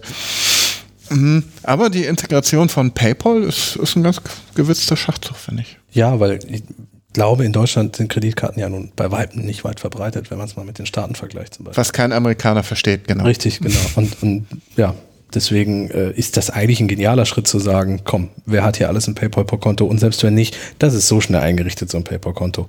Ja. Äh, das kannst du mal eben damit verknüpfen. Bis in 20 Minuten auch durch mit dem ganzen Kram. Genau, und schon kannst du Und schon kannst du unterwegs loslegen. gehen. Ja. Und für PayPal auch, die freuen sich. Klar. Haben sie noch mehr Zahlungsverkehr wieder, also insofern Klar. Ja, eigentlich Win-Win-Win-Situation. Ja. Aber ich denke, Apple wird sowas nicht tun. Unklar. Ich kann doch inzwischen auch ähm, bei Apple selbst mit PayPal zahlen. Stimmt, was ja auch eine Zeit lang nicht möglich war. Genau. Ja. Ja. Also mich würde das nicht, nicht riesig wundern. Also soweit ich weiß, ist es bisher nicht. Geht's, soweit ich weiß, geht es in keinem Land, dass ich mein PayPal-Konto mit Apple Pay verknüpfen kann. Mhm. Nee, nee, das geht nirgends. Aber ähm, Ja, ist wahrscheinlich, ja, wahrscheinlich ist man selber einfach auch noch nicht unbedingt auf die Idee gekommen. So, weil die Staaten sind Kreditkarte. Hat jeder, machen wir darüber fertig. mag auch ein Gebührenproblem sein. Also Kannst du auch haben, dass man sich vielleicht irgendwie schon mal zusammengesetzt hat, aber irgendwie nicht einig wurde oder irgendwie sowas. ja. Weil, ja, ist ja auch immer eine Frage. Immer, es geht immer ums Geld. Und sollte jetzt, sollten die wirklich mal in die Puschen kommen, weil es gibt ja noch andere mächtige Anbieter. So, ich denke mal an WeChat, Mhm. Alipay. Ja. Ne? Das könnte alles durch, durchaus auch nach Deutschland kommen, ne? Das denke ich auch. Also ich habe dann da immer noch die Hoffnung, dass es dann tatsächlich, dass das dem, dem, dem, dem, dem deutschen Nutzer zu Spanisch, zu Chinesisch vorkommt. Dass sie nicht, nicht möchten, dass sie. Ich kann mir gut vorstellen, dass, dass es äh, nicht sehr viele gerade Deutsche gibt, ähm, die Lust darauf haben, ihre Kreditkartendaten fest irgendeinem chinesischen komischen Anbieter da äh, in die Hände zu drücken und sagen, ja, ja, hier, Payment ab jetzt über dich. Das glaube ich auch nicht. Ähm, aber grundsätzlich, ähm, äh, der, der im, im, äh, beim Zahlungsverkehr ist, sind die Deutschen wirklich sehr, sehr konservativ. Die Sparkasse hat jetzt endlich übrigens angefangen, diese Überweisungsautomaten auszuführen. Die wurden immer noch gefordert und ähm, die sollen, glaube ich, bis Anfang 2019 oder so soll es diese Überweisungsautomaten in den äh, in, den Term in, in, diesen Hallen nicht mehr geben, in den ähm, SB-Hallen. Ja. Du meinst, wo du deinen ausgefüllten Überweisungsträger reinschieben konntest? Nein, nein, nein, wo du, wo Ach, du so, wo du- so ein Terminal- wo du- mit der Tastatur äh, und so, so eine ja, Metalltastatur hattest. Ja, ja, ja, ja, ja. die Hygienetastatur. Und ja, besonders ältere Kunden sind, glaube ich, verzweifelt. Weigern sich einfach, dieses, dieses Online-Banking zu benutzen. Du, tja. Insofern, also ich glaube schon, dass der deutsche Markt ein spezieller ist und das könnte sehr interessant werden. Ich glaube auch, wenn sie könnten, würden auch viele Deutsche am liebsten mit Euro-Scheck bezahlen irgendwo. Auf Papier. Ja, Ja, das Bargeld ist hier so beliebt wie kaum woanders. Das ist ein bisschen, ja. Und, und gerade gerade diese- diese Euro-Schecks, die fand ich immer völlig absurd. Wenn man irgendwo in einem Laden stehen kann und sagen, du, tut mir leid, ich, hätte das hier gerne, ich habe aber gar kein Geld dabei. aber ich habe so einen Zettel, wenn, wenn du die Leute hier anrufst, die geben dir dann Geld für Sachen, die ich gekauft habe. So, und, und jemand trägt das dann drei Tage später zu irgendeiner Bank und dann wird das verifiziert oder auch nicht. Dann hat da waren Plastikkarten schon ein guter Schritt mit so sofortiger Authentifizierung und gucken, ob das, ob da Geld hinter ist oder so. Aber diese, wie man auf die Idee kommt, gekommen ist von diesen Euro-Schecks, das hat mir nie erschlossen. Das fand ich immer völlig absurd. Wir haben ja aber auch schon darüber gesprochen, dass eine weitere Hürde durchaus im Handel zu sehen ist. Also wenn ich beim Bäcker mit meinem Smartphone, egal ob Google Pay, Apple Pay oder sonst was ankomme, wenn ich dann nur mit meiner Karte ankomme, dann kriege ich einfach keine Brötchen fertig. Und das ist absurd, weil äh, Umfragen ergeben, dass der Deutsche sich gerade vorstellen kann, bei kleineren Beträgen mal eben mit dem Smartphone zu bezahlen. ja. Ich hatte da ein, ein, ein kleines Erweckungserlebnis. Ich war hier im, äh, im, im Citypark einkaufen, da gibt es ein Bäcker Brotgarten heißen die. Das ist so ein, Ja, na klar, so ein Biobäcker. so ein Biobäcker, genau. Ich weiß nicht, ob es deutschlandweit gibt, aber hier oben sind auf jeden Fall recht verbreitet. Mhm. Ähm, und ich hatte Hunger. Verdammt. Und jetzt brauche ich jetzt, jetzt so eine hier Dinkel-Käse-Chili-Stange, das wäre was. Gucken wir mal, nee, sind irgendwie genau 17 Cent drin. Gehe zum nächsten Automaten. Das ist äh, einer der Sparkassenautomaten, an denen ich keine Gebühren zahlen muss als N26-Kunde. Und sage, ja, komm hier, das muss ein paar Tage reichen, gib mir, gib mir 50 Euro. Sparkassenautomat denkt sich, ja, du bist ja gar kein Kunde von mir, hier hast du einen 50-Euro-Schein. Gibst dich gestückelt. Also stehe ich beim Bäcker und sag, hier, das, das und das hätte ich gerne und muss dann irgendwie 2,37 Euro zahlen oder irgendwie sowas und gebe mir einen 50-Euro-Schein hin und sage, ja, ich weiß. Und dann haben sie es nicht irgendwie kleiner. Und ich sage, nee, ich war an so einem Automaten, aber extra wegen euch habe ich hier dieses Bargeld abgehoben. Und hätte so ein LC-Kartenlesegerät hin.